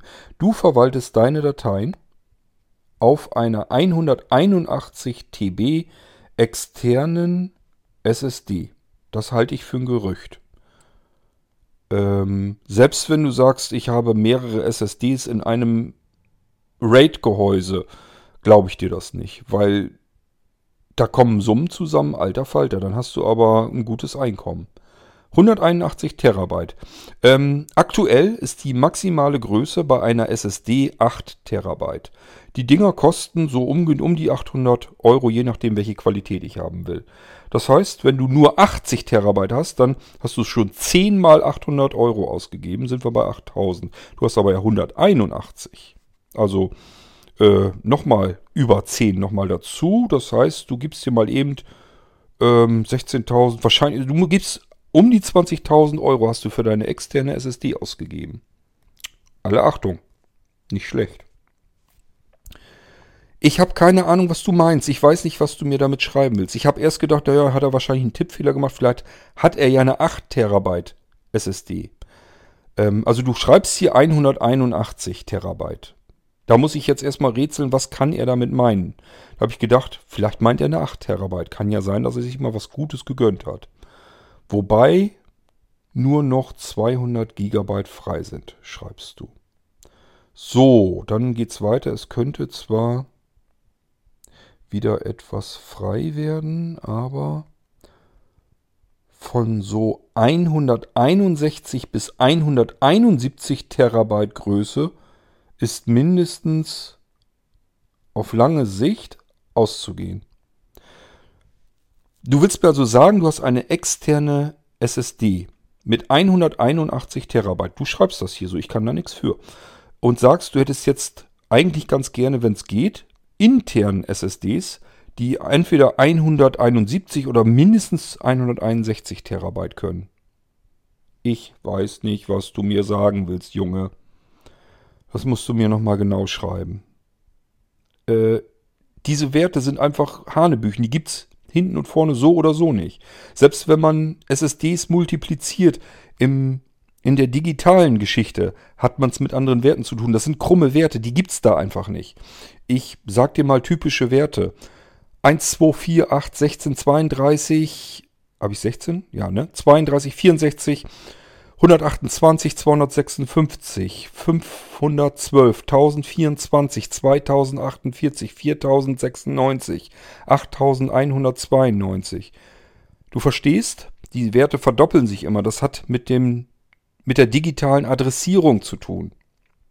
Und selbst wenn man bei manchen Herstellern, die machen das, die lassen einfach, was weiß ich, zum Beispiel bei einer 512 GB SSD, lassen sie die 12 weg und sagen, du kriegst eine 500 GB Platte. Oder aber es gibt welche, die sagen, du kriegst eine 480 äh, GB SSD.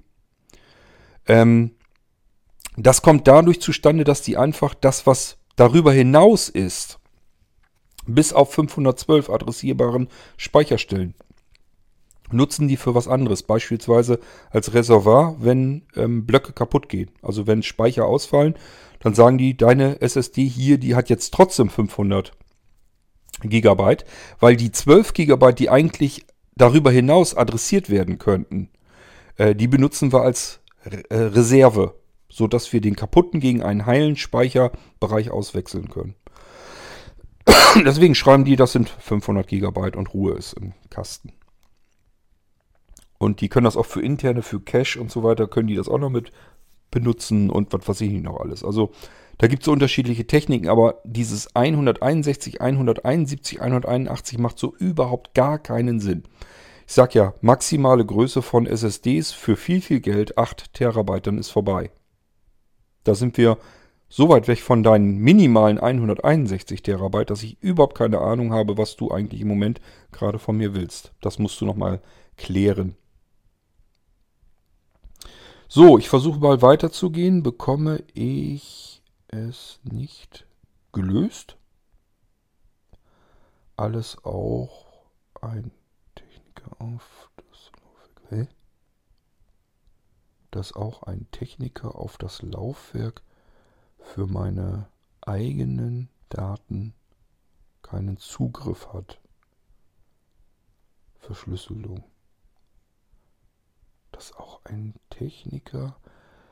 Ich muss raten, du denkst eventuell darüber nach, ähm, dass du jemanden per Fernwartung, vermute ich mal, drauflässt auf deine Kiste. Und der soll jetzt aber nicht auf ein bestimmtes Laufwerk, auf deine Daten zugreifen können. Verschlüsseln ist eine Möglichkeit. Ich überlege gerade ob es was Einfaches für dich gibt. Hm. Hm, hm. Muss ich mir nochmal Gedanken drüber machen, ob da irgendwie, ob mir eine einfache Lösung einfällt. Das ist so spontan. Ähm, du schreibst jetzt hier verschlüsseltes Laufwerk. Kann man natürlich machen.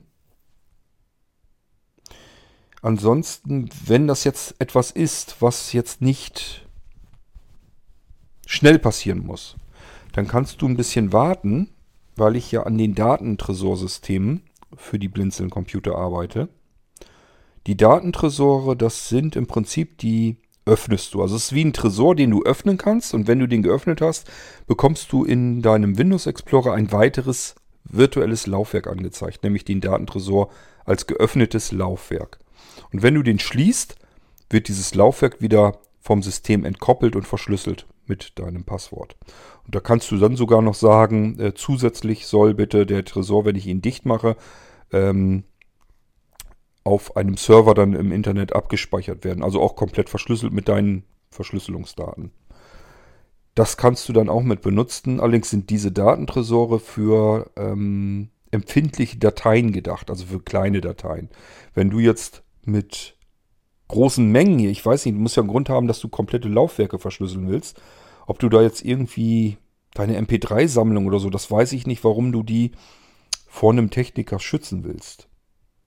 Wenn du mit einem normalen, seriösen Techniker zu tun hast, wollte ich dir nur mal so gesagt haben, dann wird der sich für deine Daten auf deinen Laufwerken übrigens nicht einen Millimeter interessieren. Ich kann euch das ganz offen und ganz ehrlich und ohne dass ich rot werde oder mich da irgendwie für schämen müsste oder irgendetwas, kann ich euch definitiv sagen, wenn ich von einem Anwender hier einen Rechner hergeschickt bekomme, interessieren mich seine Daten null, nicht und kein bisschen. Kein Stück. Ich mache hier meine Arbeit, die ich machen muss. Wenn ich was sichern muss, bin ich immer froh, wenn ihr mir sagt, äh, mein Laufwerk bitte sichere das vorher noch. Dann mache ich einfach nur STRGA rüber kopieren, irgendwo anders hin, fertig. Ähm, und nachher kommt das Zeug wieder zurück und dann ist gut. Und dann wird das bei mir dann auch wieder löscht, wenn ich dafür ein eigenes Laufwerk brauchte, um es zwischenzuspeichern. Ähm, mich interessieren die Daten anderer Menschen kein Stück. Ich will es auch gar nicht wissen. Ich will es wirklich nicht wissen. Weil da kann man ähm, auch wirklich in, in eigene Gewissensbisse kommen, was ich einfach nicht will. Ich weiß nicht. Ähm, da könnten beisch beispielsweise eure Tagebücher oder sowas drauf sein. Und äh, wenn ich die lesen würde und da würden irgendwas, ich würde mich so miserabel fühlen. Ich will einfach nicht wissen, was auf eurer Festplatte los ist. Und ich gehe davon aus, dass das jedem seriösen Techniker geht. Und vor allem, wenn er per Fernwartung bei euch auf dem Rechner unterwegs ist, gehe ich davon aus. Weil ähm, der einfach arbeiten muss. Der hat da nicht Zeit, auch ich guck mal eben so ein bisschen rum, mir ist so langweilig, sondern, und der muss ja zudem auch noch damit rechnen, dass ihr vielleicht daneben sitzt und einfach dabei zuguckt, was er da macht. Dass ihr, dass, dass ihr das mitkriegt. Wenn ihr einen Techniker, einen normalen Techniker beauftragt damit, dass der euch irgendwas zu Hause machen soll, ähm, dann geht das ja schon los damit, dass ihr einen Screenreader laufen lasst und der hat noch nie einen Screenreader gehört oder gesehen, der weiß gar nicht, dass der läuft. Selbst wenn der jetzt sagt, ich mache mal den Bildschirm irgendwie, dass man den nicht sehen kann, das kann man nämlich hinkriegen, wenn man einen Bildschirmvorhang vorziehen, sozusagen virtuellen, dann würde der Screenreader trotzdem noch weiter plappern ähm, und euch sagen, was der Knecht da die ganze Zeit macht. Deswegen, also, ähm, ich weiß nicht, ähm, welche Vorstellung ihr habt.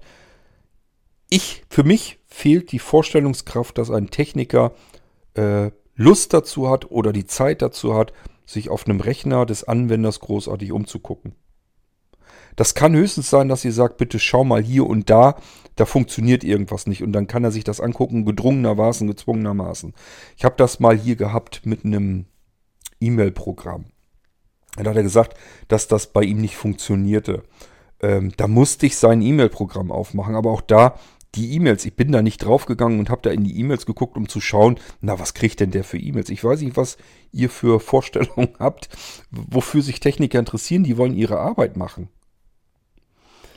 Ähm, aber gut, wie gesagt, es gibt Möglichkeiten, wie du Dateien ähm, an sicheren Orten abspeichern kannst.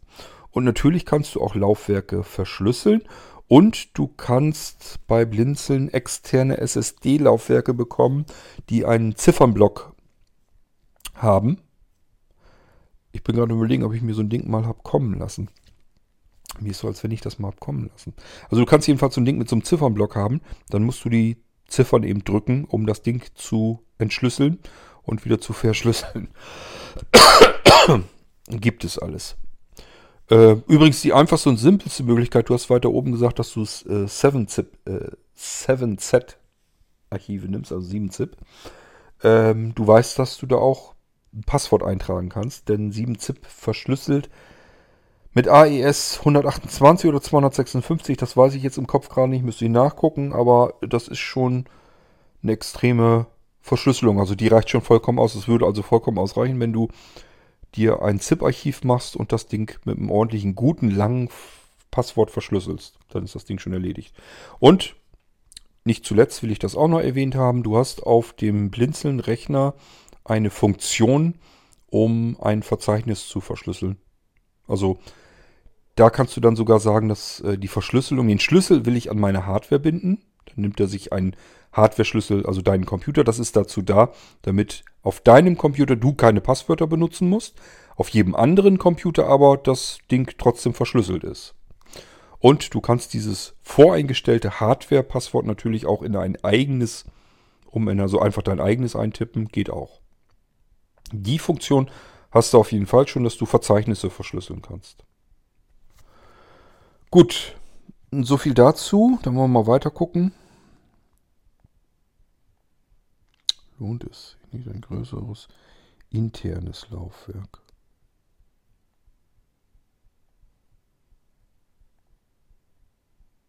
Ja, es kommt darauf an, wenn du mal wenigstens gesagt hättest, was du als größeres internes Laufwerk denkst. Weil mit deinen 161, 171, 181 komme ich nicht klar. Weiß ich nicht, was du meinst. Ähm, du schreibst ja Terabyte. Das kann ich mir nicht vorstellen, dass du das ernst meinst. Da hast du irgendwas falsch formuliert. Ähm,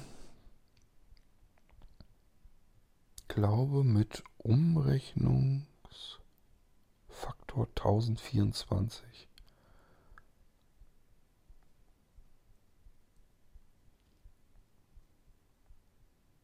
Hm. Schreib mir bitte nochmal, wie viel SSD-Speicher du gerne in deinem Nano hättest. Das wäre mal interessant zu erfahren.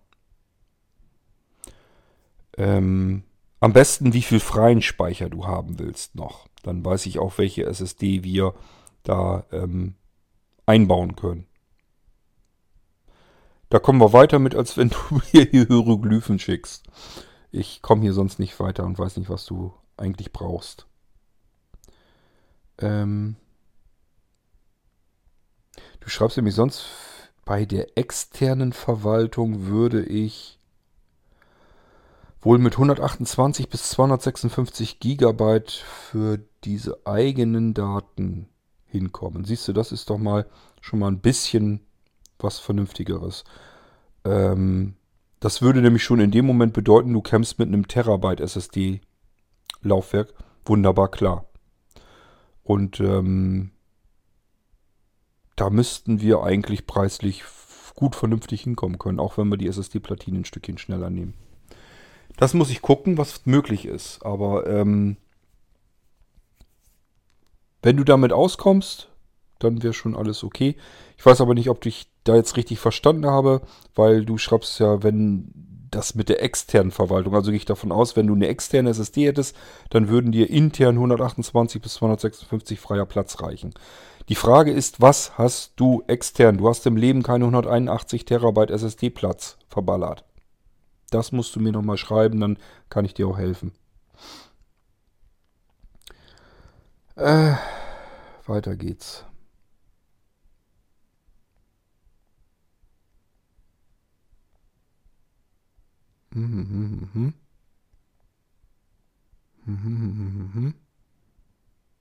Wie viel Platz die Blinzeln-Sicherungen brauchen. Du bist lustig, die brauchen so viel Platz, wie dein System voll fett ist. Wenn du ein Windows hast, was, keine Ahnung, mit 40 Gigabyte dein Laufwerk belegt, dein Windows-Laufwerk, dein Laufwerk C, äh, das wird ja komprimiert, dann würde ich schätzen, braucht die Sicherung nicht ganz die Hälfte. Bist du unter, unter 20 Gigabyte. Du kannst aber ja mehrere Sicherungen unterbringen. Du kannst einmal die laufen, fortlaufende Sicherung machen mit dem normalen Sicherungssystem. Das heißt, Blinzeln, erweiterter Desktop, Sicherung. Und du kannst eine Archivsicherung machen. Ähm, ebenfalls bei Blinzeln-Rechner, erweiterter Desktop, Blinzeln-Desktop und hier dann Archivsicherung. Das heißt, du hättest diese Sicherung, diese 20 GB in meinem Beispiel, zweimal angelegt. Verbrauchst du schon 40 GB Platz.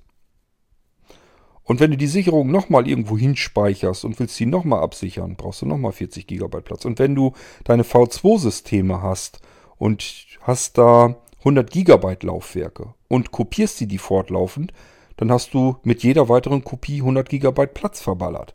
Deswegen ist ein Terabyte schon nicht schlecht. Ähm, das kann man gut gebrauchen für das, was du vorhast. Du möchtest ja auch Kopien machen und die Dinger sollen ja sicherlich nicht immer ausgelagert werden. Also ich würde sagen, wir visieren an 1, 2 Terabyte, es sei denn, dass du mir jetzt irgendwie noch was erzählst, was deine externen SSDs tatsächlich für Platzverbrauch haben. Ähm, externer HDD-Platz ist ja kein Problem. Nö, sehe ich auch so. Solange ich dafür nicht jeden.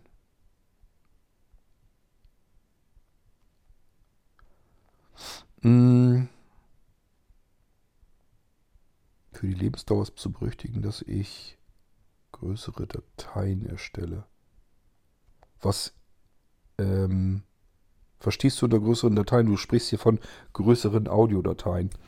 Weißt du, das ist so der Unterschied. Wenn du von großen Audiodateien sprichst, dann unterstelle ich dir mal, dass du im Megabyte-Bereich Megabyte arbeitest.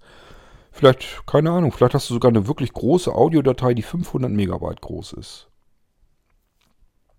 Wenn ich von großen Dateien spreche, und die sind auf deinem Nano nämlich auch schon drauf, das sind die V2-Systeme, dann rede ich von einer einzelnen Datei, die 100 Gigabyte groß ist. Und damit muss dein Nano auch arbeiten können. Logischerweise.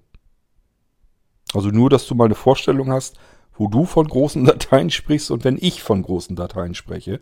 Ich rede von großen Dateien bei mehreren zig oder hunderten von Gigabyte. Das sind für mich große Dateien. Deine Audiodateien, die wirst du nie im Leben in diesem Bereich haben, nicht mal ansatzweise. Auch nicht Videodateien. So, weil du dir oft umwandeln musst und so weiter und so fort, ja, kannst du machen. Abspielen, Player einlesen, kannst du alles machen. Ähm, Datensortierung.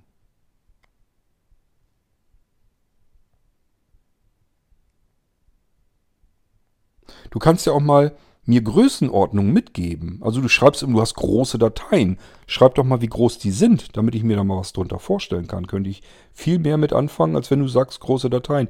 Ich kann mir keine großen Audiodateien vorstellen.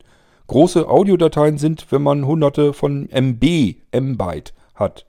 Ich rede von großen Dateien, wenn sie 100 GB, Gigabyte haben.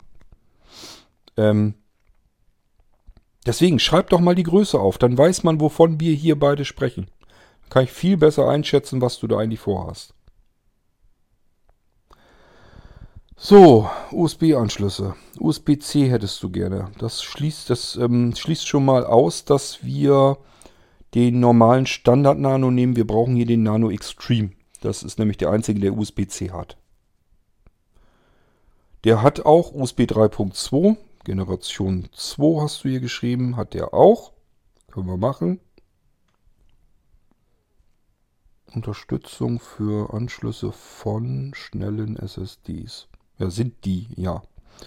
3.2. Also ich benutze die hier. Ich habe mir extra SSDs, externe SSDs gekauft, die das können.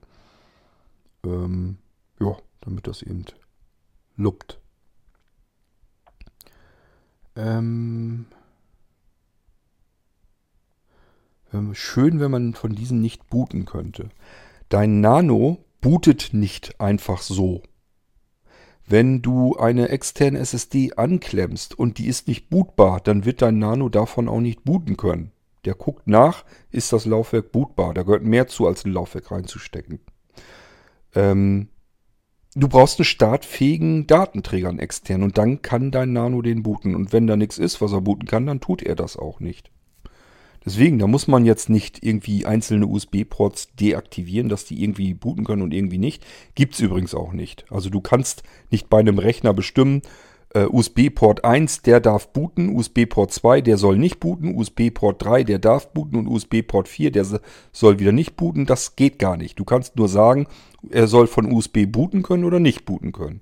Das hat aber auch nichts damit zu tun, ähm, weil, wie gesagt, wenn kein Bootsystem auf den Platten drauf ist, die du da anschließt per USB, dann startet er da auch nichts, weil da nichts ist, was er starten könnte. Da sie ja immer dranbleiben, ja, können sie. Sind bei mir auch jede Menge Laufwerke immer wieder dran. Ähm, an USB jedoch schon. Warte. USB 3.0 Anschlüsse. Mit den USB-Anschlüssen, wir haben uns ja in der Start-Mailing-Liste schon so ein bisschen unterhalten mein dringender Rat, wenn du jetzt hier schon einen Nano haben willst mit USB-C. Es gibt für USB-C ähm, so kleine, schöne, richtig aus Vollmetall Dockingstationen. Das bedeutet, du klemmst einmal mit USB-C diese Dockingstation an. Ist ein ganz kleines Ding bloß. Und dann legt ihr dir frei äh, einen zusätzlichen Grafikanschluss. Ich glaube, zusätzlich Audio kannst du auch haben. Hattest du ja hier auch schon geschrieben, ob man da irgendwie noch irgendwie extra Audio nochmal nehmen sollte oder könnte. Kommen wir ja gleich zu. Du hast einen Kartenleser gleich mit drin und du hast mehrere schnelle USB-Anschlüsse drin.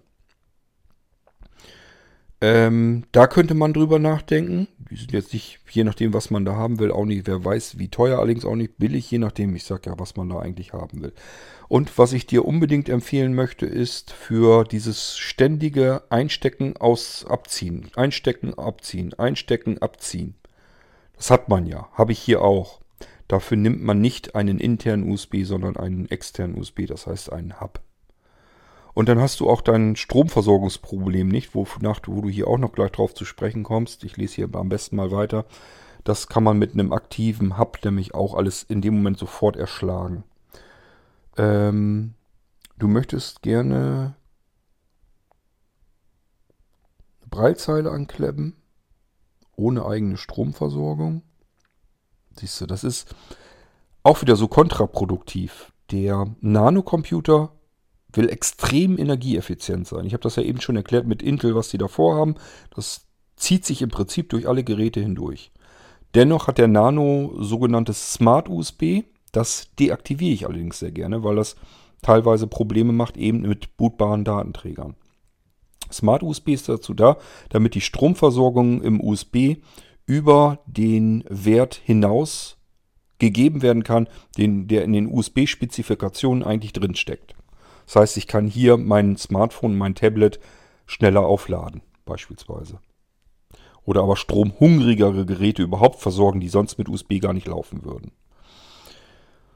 So, jetzt hast du aber immer noch ein Steckernetzteil an deinem Nano. Lass mich mal überlegen, an den neueren, den, die du haben willst, den Extreme, der hat tatsächlich auch wieder einen Klotz leider im Kabel. Ich persönlich sage ja mal leider, aber ja gut. Die können dann eben wieder mehr Strom anliefern. Das hat man ja genau deswegen auch gemacht. Früher hatten sie Steckernetzteil, das war schön. Ähm,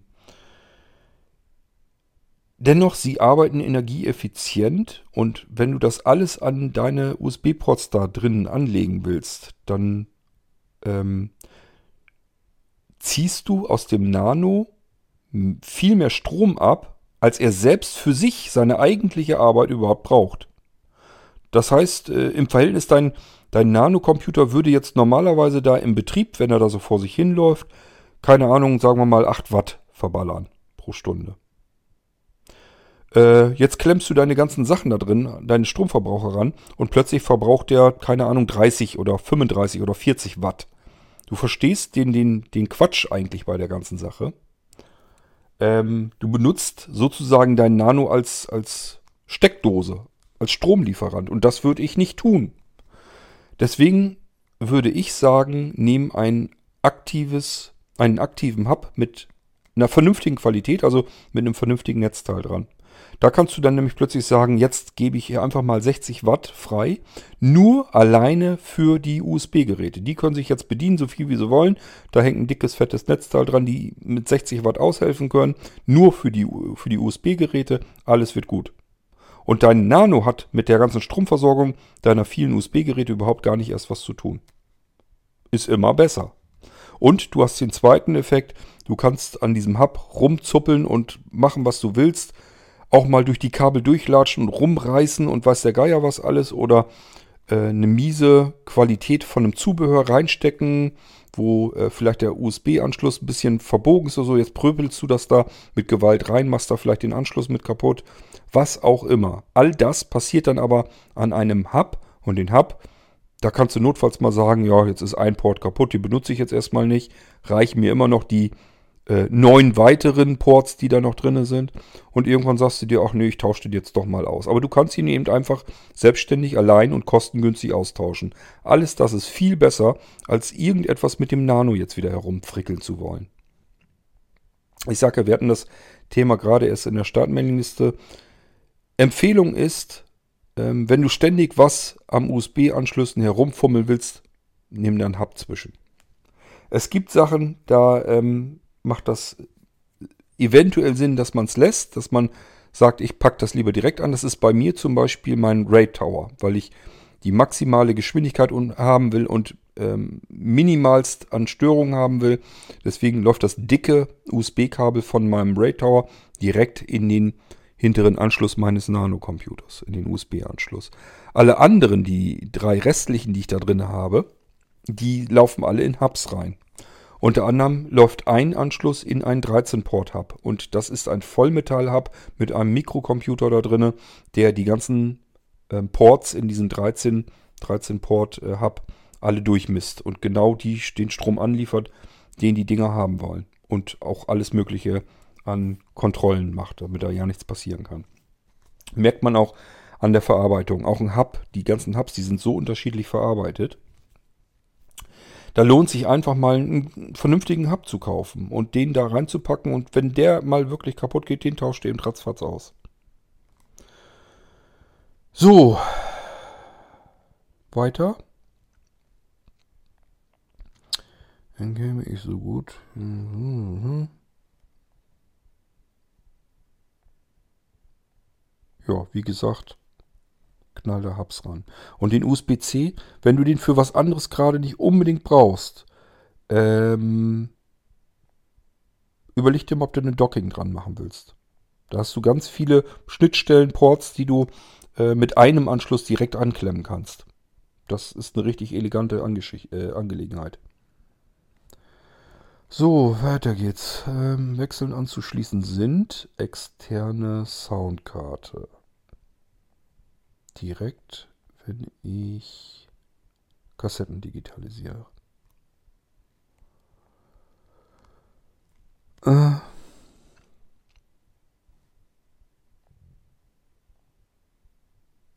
Für Mikrofonunterstützung im Teamtalk würde aktiver Hub reichen, oder? Äh, das ist kein Problem. Du musst beim Audiobereich, da hast du ja vielleicht, nee, hast du nicht, im Irgendwasser die Jamulus, ähm, Jamulus ähm, Folge vielleicht gehört oder nicht gehört. Hör dir die nochmal an. Wenn du mit anderen Menschen zusammen musizieren willst und wirklich in Echtzeit arbeiten willst, dann brauchst du spezielle Technik oder spezielle Software. Ansonsten kannst du das alles so machen und auch mit einem Hub dazwischen. Das ist normalerweise kein Problem. Es sei denn, du hörst Störungen. Das gibt es, dass du eine externe Soundkarte dran klemmst und hörst so Knacksgeräusche oder sowas. Dann mal ausprobieren, ähm, die externe Soundkarte direkt in USB reinzupacken. Es gibt, es kommt vor, dass Hubs auch mal Audio stören, ein Audiosignal stören können. Dann kannst du das aber ähm, ganz schnell ja ausprobieren und hören. Da kannst du dann übrigens auch sowieso nur entweder einen anderen Hub probieren oder eine andere Soundkarte. Ähm, würde aktivieren. Externe Festplatte. Um Daten zwischen dieser und der SSD zu transferieren. Ja, bei der Festplatte, wenn du einen Port frei hast, würde ich die Festplatte direkt anklemmen. Wenn nicht, dann packt das ruhig in Hub. Ich muss da vielleicht auch mal nochmal dazu erklären. Mein eigener Nano, der älteste, der steht in meinem Büro ganz hinten. Und mein Büro sieht aus wie Kraut und Rüben. Das bedeutet, ich muss da in dem Trampelfahrt vorbei an meinen Tischen und den Kartons, die da lagern und so weiter, mich dran vorbeischlängeln. Habe ich keinen Bock zu, jedes Mal, wenn ich da mal eben hin muss an den Rechner. Wie habe ich es gelöst? Indem ich einfach ein USB-Verlängerungskabel genommen habe. Da habe ich ein ordentliches genommen. Das ist, ich glaube, 7,50 Meter lang oder 5 Meter, bin ich mir nicht ganz sicher. Das habe ich mir zur Tür des Büros hingelegt und da habe ich einen USB Aktiv-Hub angeschlossen, einen Zehnfach-Hub. Hieran betreibe ich alles mögliche, SSDs, HDDs und so weiter und so fort, ohne jegliches Problem. Das heißt, es ist nicht einfach so zu sagen, dass man ähm, davon ausgehen muss, wenn ich einen Hub benutze, dann geht hier alles nicht mehr, sondern das kommt massivst auf den Hub an. Der ist sozusagen die erste große Schwachstelle, die man da haben kann. Da muss ich, musst du dann einfach einen anderen Hub probieren, wenn du mit einem mal Probleme hast. Aber ich will damit eigentlich schon verdeutlichen, dass das prinzipiell alles überhaupt kein Problem ist. Wenn ich auf 5, 6, 7 Meter hinaus über einen Hub mit meinem Rechner verbunden problemlos arbeiten kann und Daten hin und her äh, schieben kann, dann äh, wirst du das mit dem Hub direkt am Nano erst recht können. So, weiter geht's. Stattdessen auch einen Stick. Ähm, wegen der Breite überlegst du. Das kann am Nano dann ein Problem sein, wenn du zum Beispiel an unsere Molino SSD-Sticks denkst. Die sind ein bisschen breiter als der Anschluss. Da kannst du keine zwei nebeneinander von stecken. Das ist tatsächlich so. Aber wie gesagt, deswegen Aktiv-Hub und da hast du das Problem üblicherweise gar nicht. Weil die nicht in der Breite sind, sondern meistens ja untereinander die Anschlüsse. Und äh, selbst wenn du jetzt so ein Zehnfach-Hub nimmst und du schließt, schließt da irgendwas an und der ist jetzt ganz dick, der Oschi, den du da reinsteckst, dann lässt du eben den direkten USB-Anschluss daneben frei und packst den dann daneben. Dadurch, dass du 10 oder ich sag ja, ich habe sogar einen 13er, einen großen Hub hast, macht das ja nichts. Kannst ja zwischendurch einfach ein paar Steckplätze freilassen. Du brauchst ja sehr, sehr selten 10, 11, 12, 13 USB-Geräte auf einen Schlag. Und zwar äh, an einem USB-Port des Nanos. Das heißt, du kannst den zweiten USB-Port des Nanos ja nochmal mit einem Zehnfach-Hub ähm, bespaßen. Dann hast du 20 USB-Anschlüsse. Also USB-Anschlüsse ist etwas, wo ich mir ehrlich gesagt überhaupt keinen Kopf drum machen würde.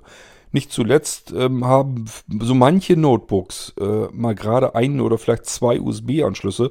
Da müssen die Leute ja auch irgendwie mit klarkommen. Und ich rede hier nicht von Billigkamellen, sondern da ist Apple ja auch immer ganz groß drin gewesen, die Anschlüsse zu reduzieren und möglichst nur noch einen drin zu haben oder vielleicht auch zwei. Ähm, und die Dinger sind nun wahrlich keine Billigware. Und trotzdem kriegt man das hin. Da gehört eben ein Hub dann da dran und dann geht's weiter. Ich weiß nicht, warum ihr euch immer so viel Gedanken um USB-Anschlüsse macht.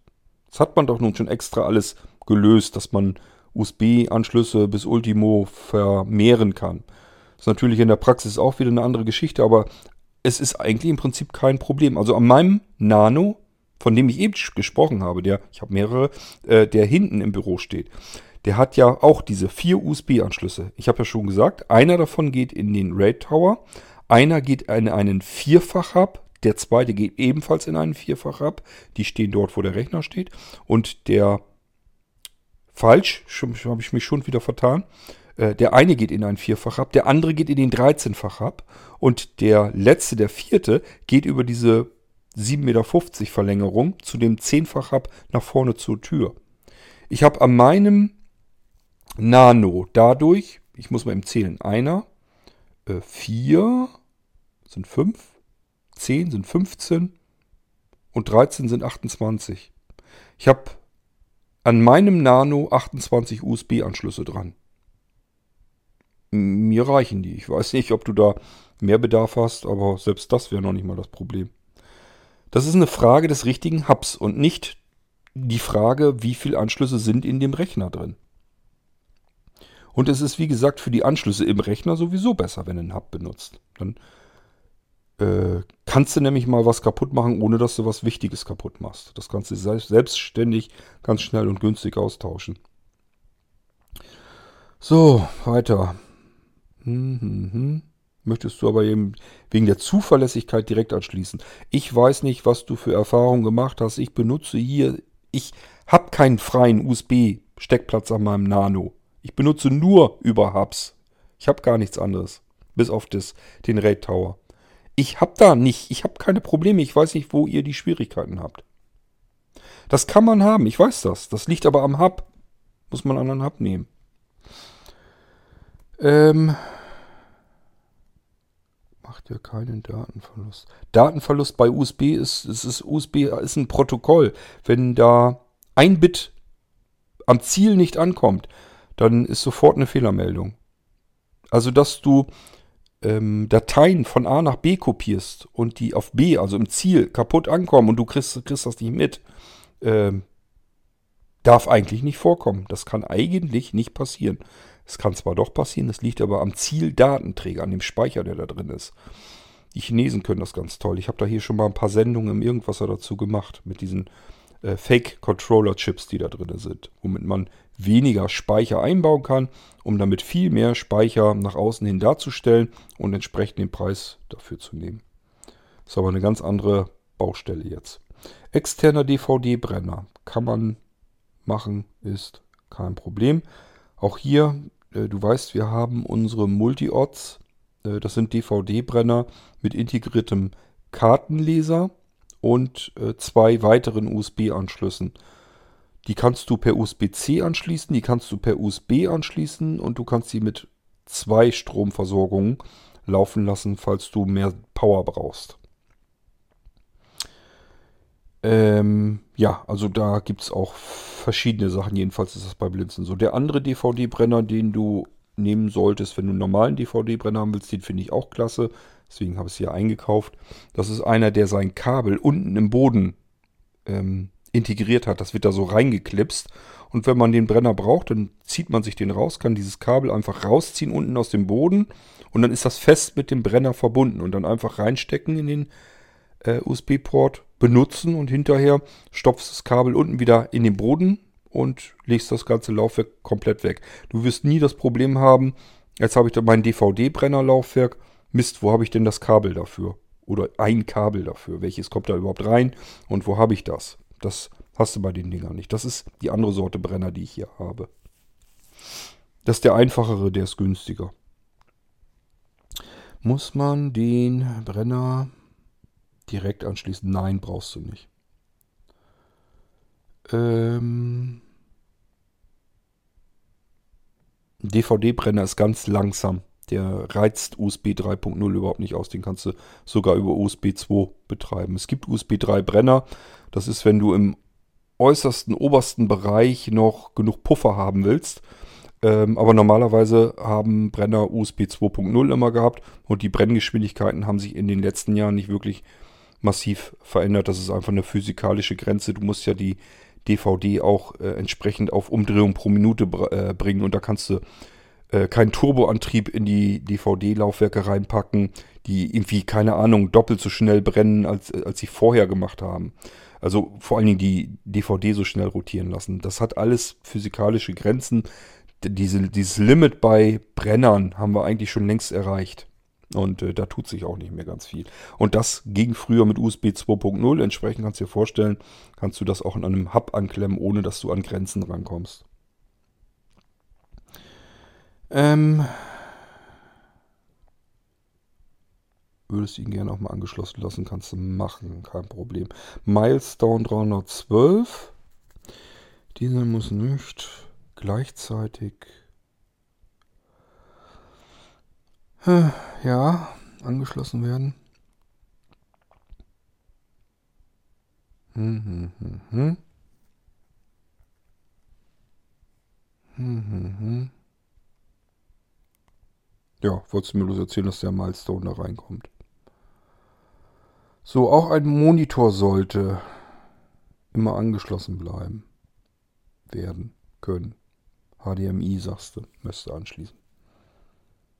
Hast du jetzt keinen Monitor, den du anschließen kannst? Sonst bräuchtest du das Geld nicht in den doofen Monitor stecken und hättest ein bisschen mehr für den, für den Nano. Hm. Und Lautsprecher für Sprachausgabe und Musik. Was für Lautsprecher hättest du gerne? Lieber was Kompaktes, Stereo oder lieber ein Surround-System mit fünf Lautsprechern? Kannst dich ja nochmal vielleicht dazu äußern. Kleiner Tipp, wenn du dort, wo du deinen Rechner benutzt, Stereoanlage oder sowas hast, äh, benutzt die. Ist vom Klang her immer besser. Und wenn du sagst, ja, die steht aber irgendwie an einer ganz anderen Ecke und äh, da müsste ich dann so ein Kabel durch die halbe Bude ziehen, dann kannst du dich mit, kannst du dir mit einem, entweder mit einer Bluetooth-Audio-Verbindung, mit einer Bluetooth-Audio-Brücke behelfen. Kannst du bei Blinzeln auch kriegen, gibt es spezielle Brücken für. Und kannst ähm, aber auch unseren Radiosender nehmen. Ist natürlich super einfach. Da kannst du am Nano kleines Modul reinstecken an deinen 3,5 mm Klinkenport und schaltest den Radiosender, keine Ahnung, auf 88,8 und dann gehst du zu deiner Stereoanlage, schaltest den, das Radio ein und drehst das Ding auch auf Frequenz 88,8 und schon hast du dein Nano in der Stereoanlage drin, ohne dich um irgendeinen Audiokrempel kümmern zu müssen. Und das läuft zuverlässig. Kannst dir ja mal überlegen. Also es gibt auch da natürlich unterschiedliche Möglichkeiten, wie man Audio rausbekommt. Wenn du irgendwas hast, was du da benutzen kannst in der Bude, äh, dann kannst du da auch drüber nachdenken. Erzähl mir das, was du hast, erzähle ich dir, was du machen kannst. Aber wie gesagt, äh, Lautsprecher ist auch kein Problem. Entweder man nimmt einen kleinen kompakten Stereo-Lautsprecher, den du vielleicht dann auch über, keine Ahnung, über Bluetooth auch mit benutzen kannst. Natürlich dann auch über Kabel. Oder aber ähm, ja, ein 5.1-System kann man auch nehmen. Äh, Wenn es nicht zu teuer werden soll, habe ich hier einfache Stereo-Lautsprecher. Die sind okay. Es ist jetzt nicht so, dass die mich umnieten vom musikalischen Klang her, aber es ist okay. Es ist alles besser als das, was du von deinem Notebook da kennst. Ähm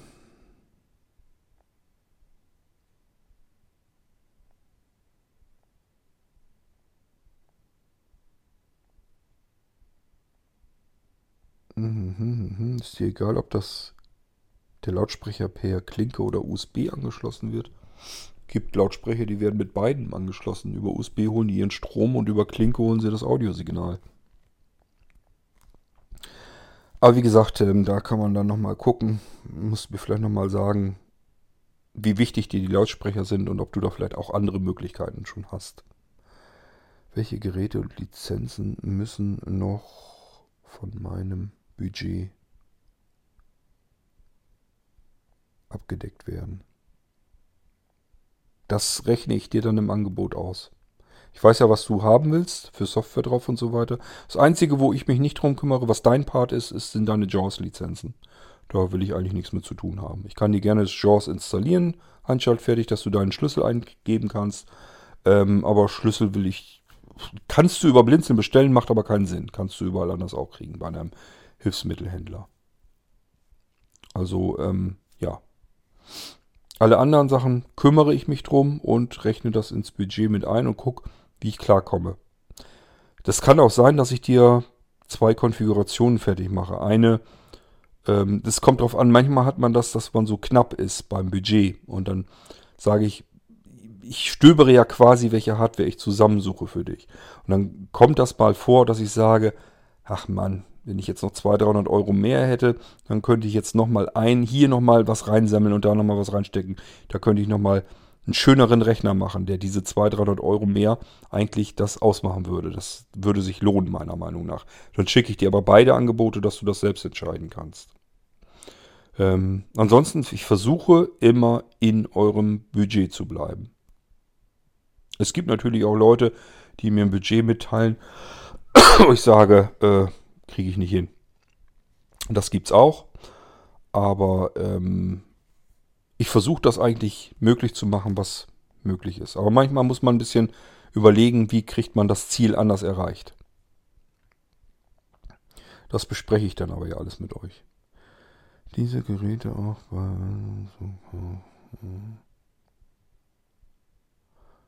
Naja, Gerät, du hast ja jetzt eigentlich nur Lautsprecher, den Monitor und den DVD-Brenner. Mehr habe ich jetzt so nicht entdeckt bei dir. Habe ich was vergessen? Und da müssen wir gucken. Also, wenn ich für deinen Rechner ähm, das Geld hauptsächlich brauche, haben wir halt nicht mehr so viel Geld, um das in äh, das Zubehör zu packen. Ähm, da muss ich gucken. Manchmal kriegt man bei den Monitoren zum Beispiel günstige Schnäppchen. Da brauchst du ja nichts Dolles, nehme ich jetzt mal an. Da willst du ja bloß wahrscheinlich wieder, dass eine sehende Person mal eben helfen kann und draufschauen kann. Sag mir das übrigens bitte auch nochmal, ob du ähm, da jemanden hast, der richtig arbeiten können soll an deinem Rechner. Dann braucht er nämlich einen anderen Bildschirm. Ähm, oder ob das so ein Notfallding ist, dass da mal eben Hilfe dran arbeiten kann, ein paar Stunden. Ähm, das ist für mich wichtig, wenn ich dir den Monitor passend raussuche. Äh,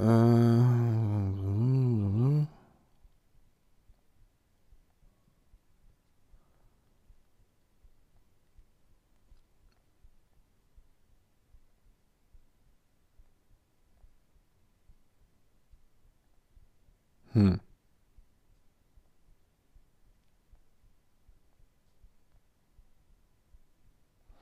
Gut.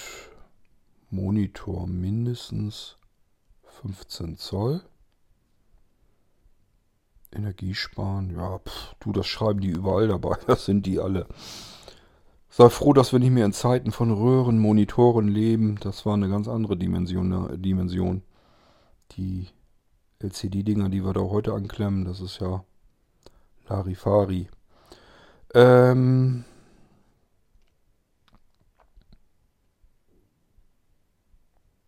Spontane Kontrolle für Sehende.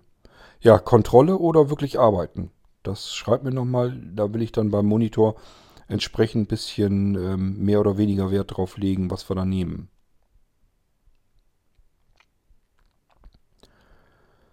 Dass du mit äh, deinem Smartphone oder einem Tablet oder einem anderen Computer beispielsweise, deinem Notebook auch äh, dessen Bildschirm benutzen kannst, um ihn mit dem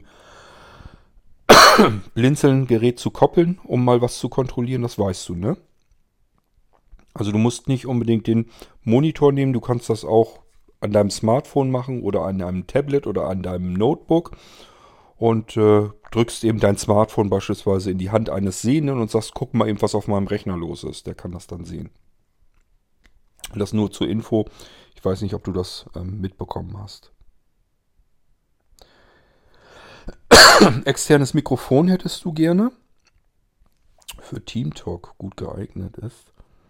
Du weißt, dass wenn du das machst, dass du, du schreibst hier nämlich, du willst kein Headset benutzen. Du weißt, wenn du ein Mikrofon und Lautsprecher an deinem Rechner nimmst, dann hast du jedes Mal, wenn du sprichst, eine Rückkopplung im Teamtalk. Das geht gar nicht anders, weil dein Mikrofon, du sagst was, andere sagen vielleicht auch was in dem Moment. Es kommt was aus deinem Lautsprecher heraus und das nimmt dein Mikrofon, über das du reinsprechen willst, gleichzeitig mit auf und dadurch hast du diesen Hall-Echo-Effekt, diese Rückkopplung. Das ist ganz widerlich. Also ist für Teamtalk richtig Murks. Ich will es dir bloß ähm, sagen, dass du es weißt. Mikrofon und Lautsprecher ist für die Kommunikation mit Teamtalk richtig kacke. Für alle anderen auf jeden Fall, für dich aber eigentlich auch.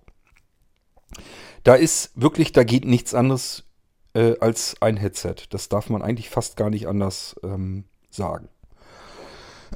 ich will es dir nicht ähm, ausreden, wenn du da unbedingt ein externes Mikrofon dran haben willst, dann bekommst du von mir ein externes Mikrofon und Lautsprecher.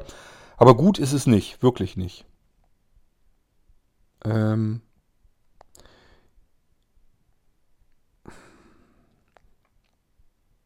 ja eben, du verwendest nie Kopfhörer, wenn es sich vermeiden lässt. Hier lässt es sich eigentlich nicht vermeiden, aber gut, das musst du selber wissen. Ähm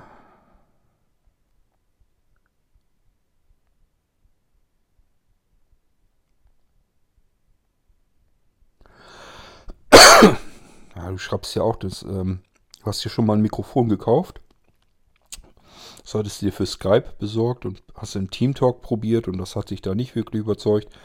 Zum einen hast du die Rückkopplung wahrscheinlich da auch schon gehabt. Das war schon das erste, was blöd war. Und das zweite, ähm, bei Mikrofonen, klar, es gibt Mikrofone für 10, 20 Euro, kann man nehmen.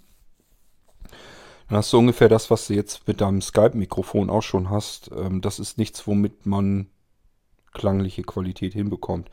Da müsste man eigentlich mehr Geld reinsammeln ins Mikrofon. Und das ist doof, weil fehlt uns alles beim Rest, beim Rechner. Ähm ich hätte gesagt, ähm, nimm, nimm Headset. Nimm das äh, Maulwurf-Headset. Dann ist das Thema durch. Aber gut.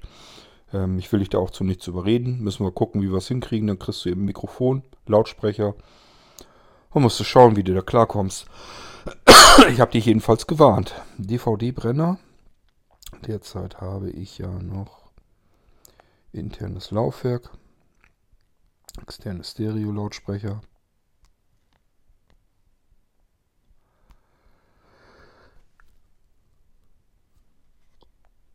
Ja, was haben wir noch?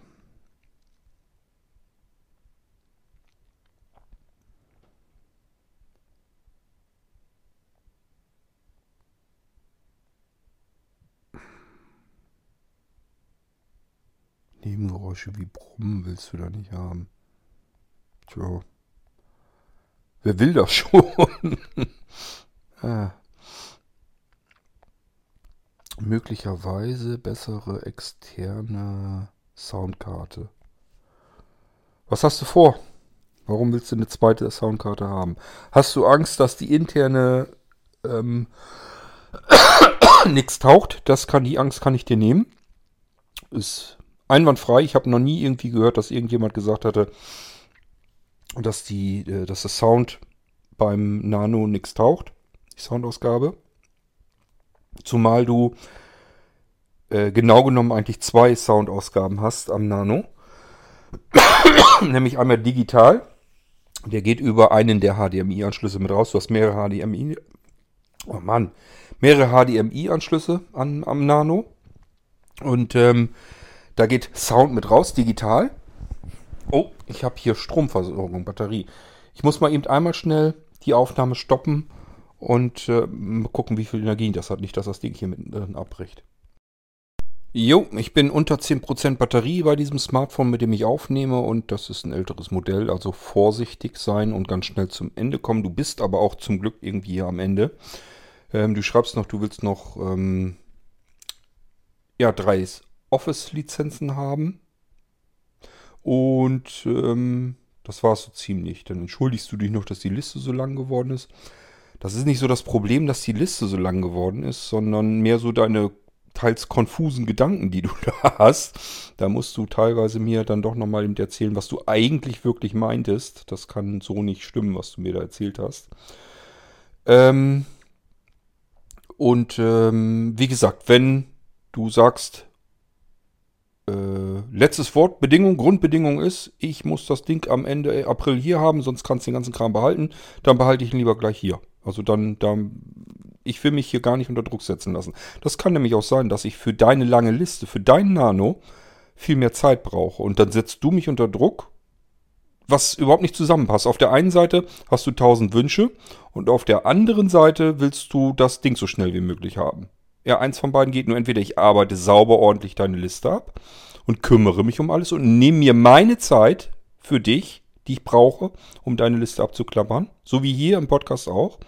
Oder aber du sagst, nö, ich will das jetzt so schnell wie möglich fertig haben. Dann bin ich der falsche Ansprechpartner. Dann musst du gucken, ob das irgendein anderer hinkriegt in der Zeit. Möglich, weiß ich nicht. Kann ich nicht sagen. Ich kann es mir nicht vorstellen, dass du überhaupt zu irgendeinem Händler mit so einer Liste gehen kannst und sagen kannst, das will ich da, das muss alles so sein. Ähm, der wird sich mit Sicherheit jedenfalls keine, wie lange sabbel ich jetzt schon wieder, jedenfalls nicht die Zeit nehmen, dir die Liste abzuklappern. Aber gut, ähm, wie gesagt, wenn das deine Bedingung ist, ich habe dann und dann fertig zu sein, dann nein, kann ich den Auftrag nicht machen. Möchte ich jedenfalls nicht. Kann ich schon, weil werde ich wahrscheinlich hinkriegen, aber ich will mich da nicht zwängen lassen. Ähm, und wenn du sagst, für mich so okay, wenn wir es sehr wahrscheinlich hinbekommen, das soll mir reichen. Wenn dann was zwischenkommt, dann kommt eben was zwischen, dann muss ich eben noch ein bisschen länger warten. Auf der Basis können wir von mir aus an deinem Nano arbeiten, sonst bitte nicht. Das äh, Stress tut nicht gut, für mich schon gleich gar nicht. Ähm, und wie gesagt, ich habe keine Ahnung, wem du dann diese Liste in die Hand drücken willst, ob das irgendein anderer für dich macht. Ich kann mir das eigentlich fast nicht vorstellen. Möglich ist alles, aber ich kenne keinen, der das, ähm, der sich die Arbeit da überhaupt mitmacht. Okay, so, dann weißt du Bescheid. Also, wenn du möchtest, dann können wir das angehen und ich schaue mal, was ich für dich tun kann, um auch in diesem, in diesem Budget zu bleiben. Ich glaube, es hinzukriegen. Äh, es hängt ein bisschen davon ab, wie groß deine SSD darin werden soll. Da müssen wir ein bisschen schauen. Und dann mache ich mich mal mit einem Spitzenstift, würde der Bremer sagen, äh, zu schaffen und rechne die, die Teile zusammen hier und mach dir da ein Komplettangebot fertig mit allem, was du jetzt so haben willst und brauchst. Und dann schauen wir mal, ob wir das hinkriegen. Ähm, ist jetzt jedenfalls, also so auf den ersten Blick schien mir das jetzt jedenfalls nicht unrealistisch. Also ich habe schon andere Vorstellungen gesehen, wo die gesagt haben, ich habe hier mal eben einen halben Kilometer aufgeschrieben, was ich alles haben möchte. Und, und Zubehör und was weiß ich noch alles. Aber äh, ich wollte eigentlich nur 1000 Euro ausgeben. Dann sage ich auch, ja, das macht man dann woanders. Aber bei dir ist okay. Äh, ich probiere, was ich da rausholen kann mit deinem Budget und wie viel ich von deiner Liste alles umsetzen kann. Mehr kann ich dir erstmal so nicht versprechen, aber jetzt brauche ich von dir erstens eine Meldung, was soll an interner SSD rein. Zweitens, was hat das mit deinen ominösen 181 Terabyte SSDs zu tun? Das musst du mir nochmal erklären. Äh, war noch was? Ich glaube, da waren noch mehr Sachen, aber du hast ja jetzt die Folge gehört. Kannst dich ja mal an die Beantwortung dran machen. Halt dich kurz, ich habe auch nicht so viel Zeit. Ähm, ich kann mir jetzt nicht jedes Mal zwei Stunden Podcast-Zeit für dich vornehmen. Tue ich, wenn es nicht anders ist, aber ähm, ich bin auch nicht unglücklich, wenn du das kürzer hinkriegst. Ansonsten kommen wir nämlich auch nicht zum Ziel. Also du willst ja jetzt Ende April, möchtest du deinen Nano schon haben. Was heißt schon? Ist ja nicht, ist jetzt nicht unverfroren, das zu wünschen. Aber je länger wir jetzt noch brauchen für die Vorbereitung, desto später komme ich ja erst ans Bestellen, ans Arbeiten und so weiter. Deswegen ähm, sollten wir jetzt nicht irgendwo rumklüngeln mit irgendwelchen tausend Fragen und Antworten hin und her, sondern ähm, versucht das abzuklappern, was ich jetzt dich noch gefragt habe, kurz und knapp, dass ich Bescheid weiß, was du da für eine Situation hast und was wir eigentlich wirklich brauchen, damit ich hier loslegen kann und arbeiten kann für dich. Und dann können wir das machen. Und wenn du sagst, ach nee, will ich doch nicht bei Blinzeln haben, ist auch alles vollkommen in Ordnung. Äh, bin ich dir kein bisschen böse drum. Alles super, alles schön. Ähm, ich habe eigentlich Arbeit genug. Ich muss nicht immer noch mehr haben. Von daher, ich mache das für dich, wenn du das gerne haben möchtest. Äh, wenn du es nicht mehr haben möchtest, weil du skeptisch bist, weil du in der Start-Mailing-Liste von jemand gehört hast, der zwei USB-Ports kaputt hat, Wobei ich mich frage, wie kriegt man überhaupt zwei USB-Ports kaputt? Wenn er in einem Port einen Wackeligen hat, da kann ich immer noch sagen, okay, da kann wirklich mal eine Lötstelle losgeworden sein. Aber bei zwei USB-Ports ist das eigentlich ausschließbar. Da ist irgendein mechanisches, eine mechanische Kraft drauf eingewirkt worden. Bin ich mir felsenfest sicher. Der hat da mit Sicherheit an den Kabeln mal rumgerissen oder ist da reingelatscht in die Kabel und hat dann daraus gerissen oder hat irgendein scheiß USB-Anschluss, der verbogen war, da reingeproppt und wieder versucht rauszureißen und dabei irgendwas kaputt gemacht. Zwei USB-Ports, die gehen nicht von alleine kaputt in einem Rechner. Einer vielleicht, zwei unmöglich. Und ich habe, wer weiß wie viel hunderte von Nanos schon unters Volk gebracht. Da ist noch nicht einer dabei gewesen, der einen defekten USB-Port hatte. Deswegen war ich so ein bisschen ich will nicht sagen entrüstet in der Start-Mailing-Liste, aber deswegen hatte ich mich da eben so zugeäußert, wie ich mich geäußert habe.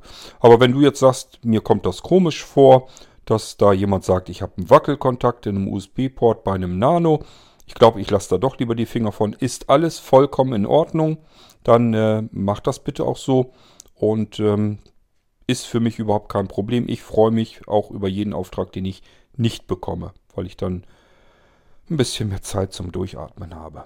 Ansonsten, wenn ich für dich arbeiten soll, melde dich, dann machen wir das so und gut ist.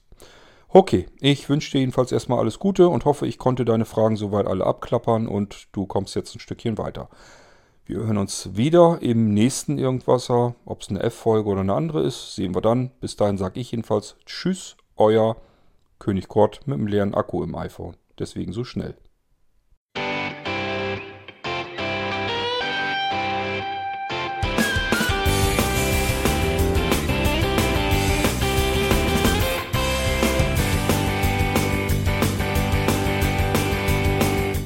Hörtest eine Produktion von Blinzeln Media.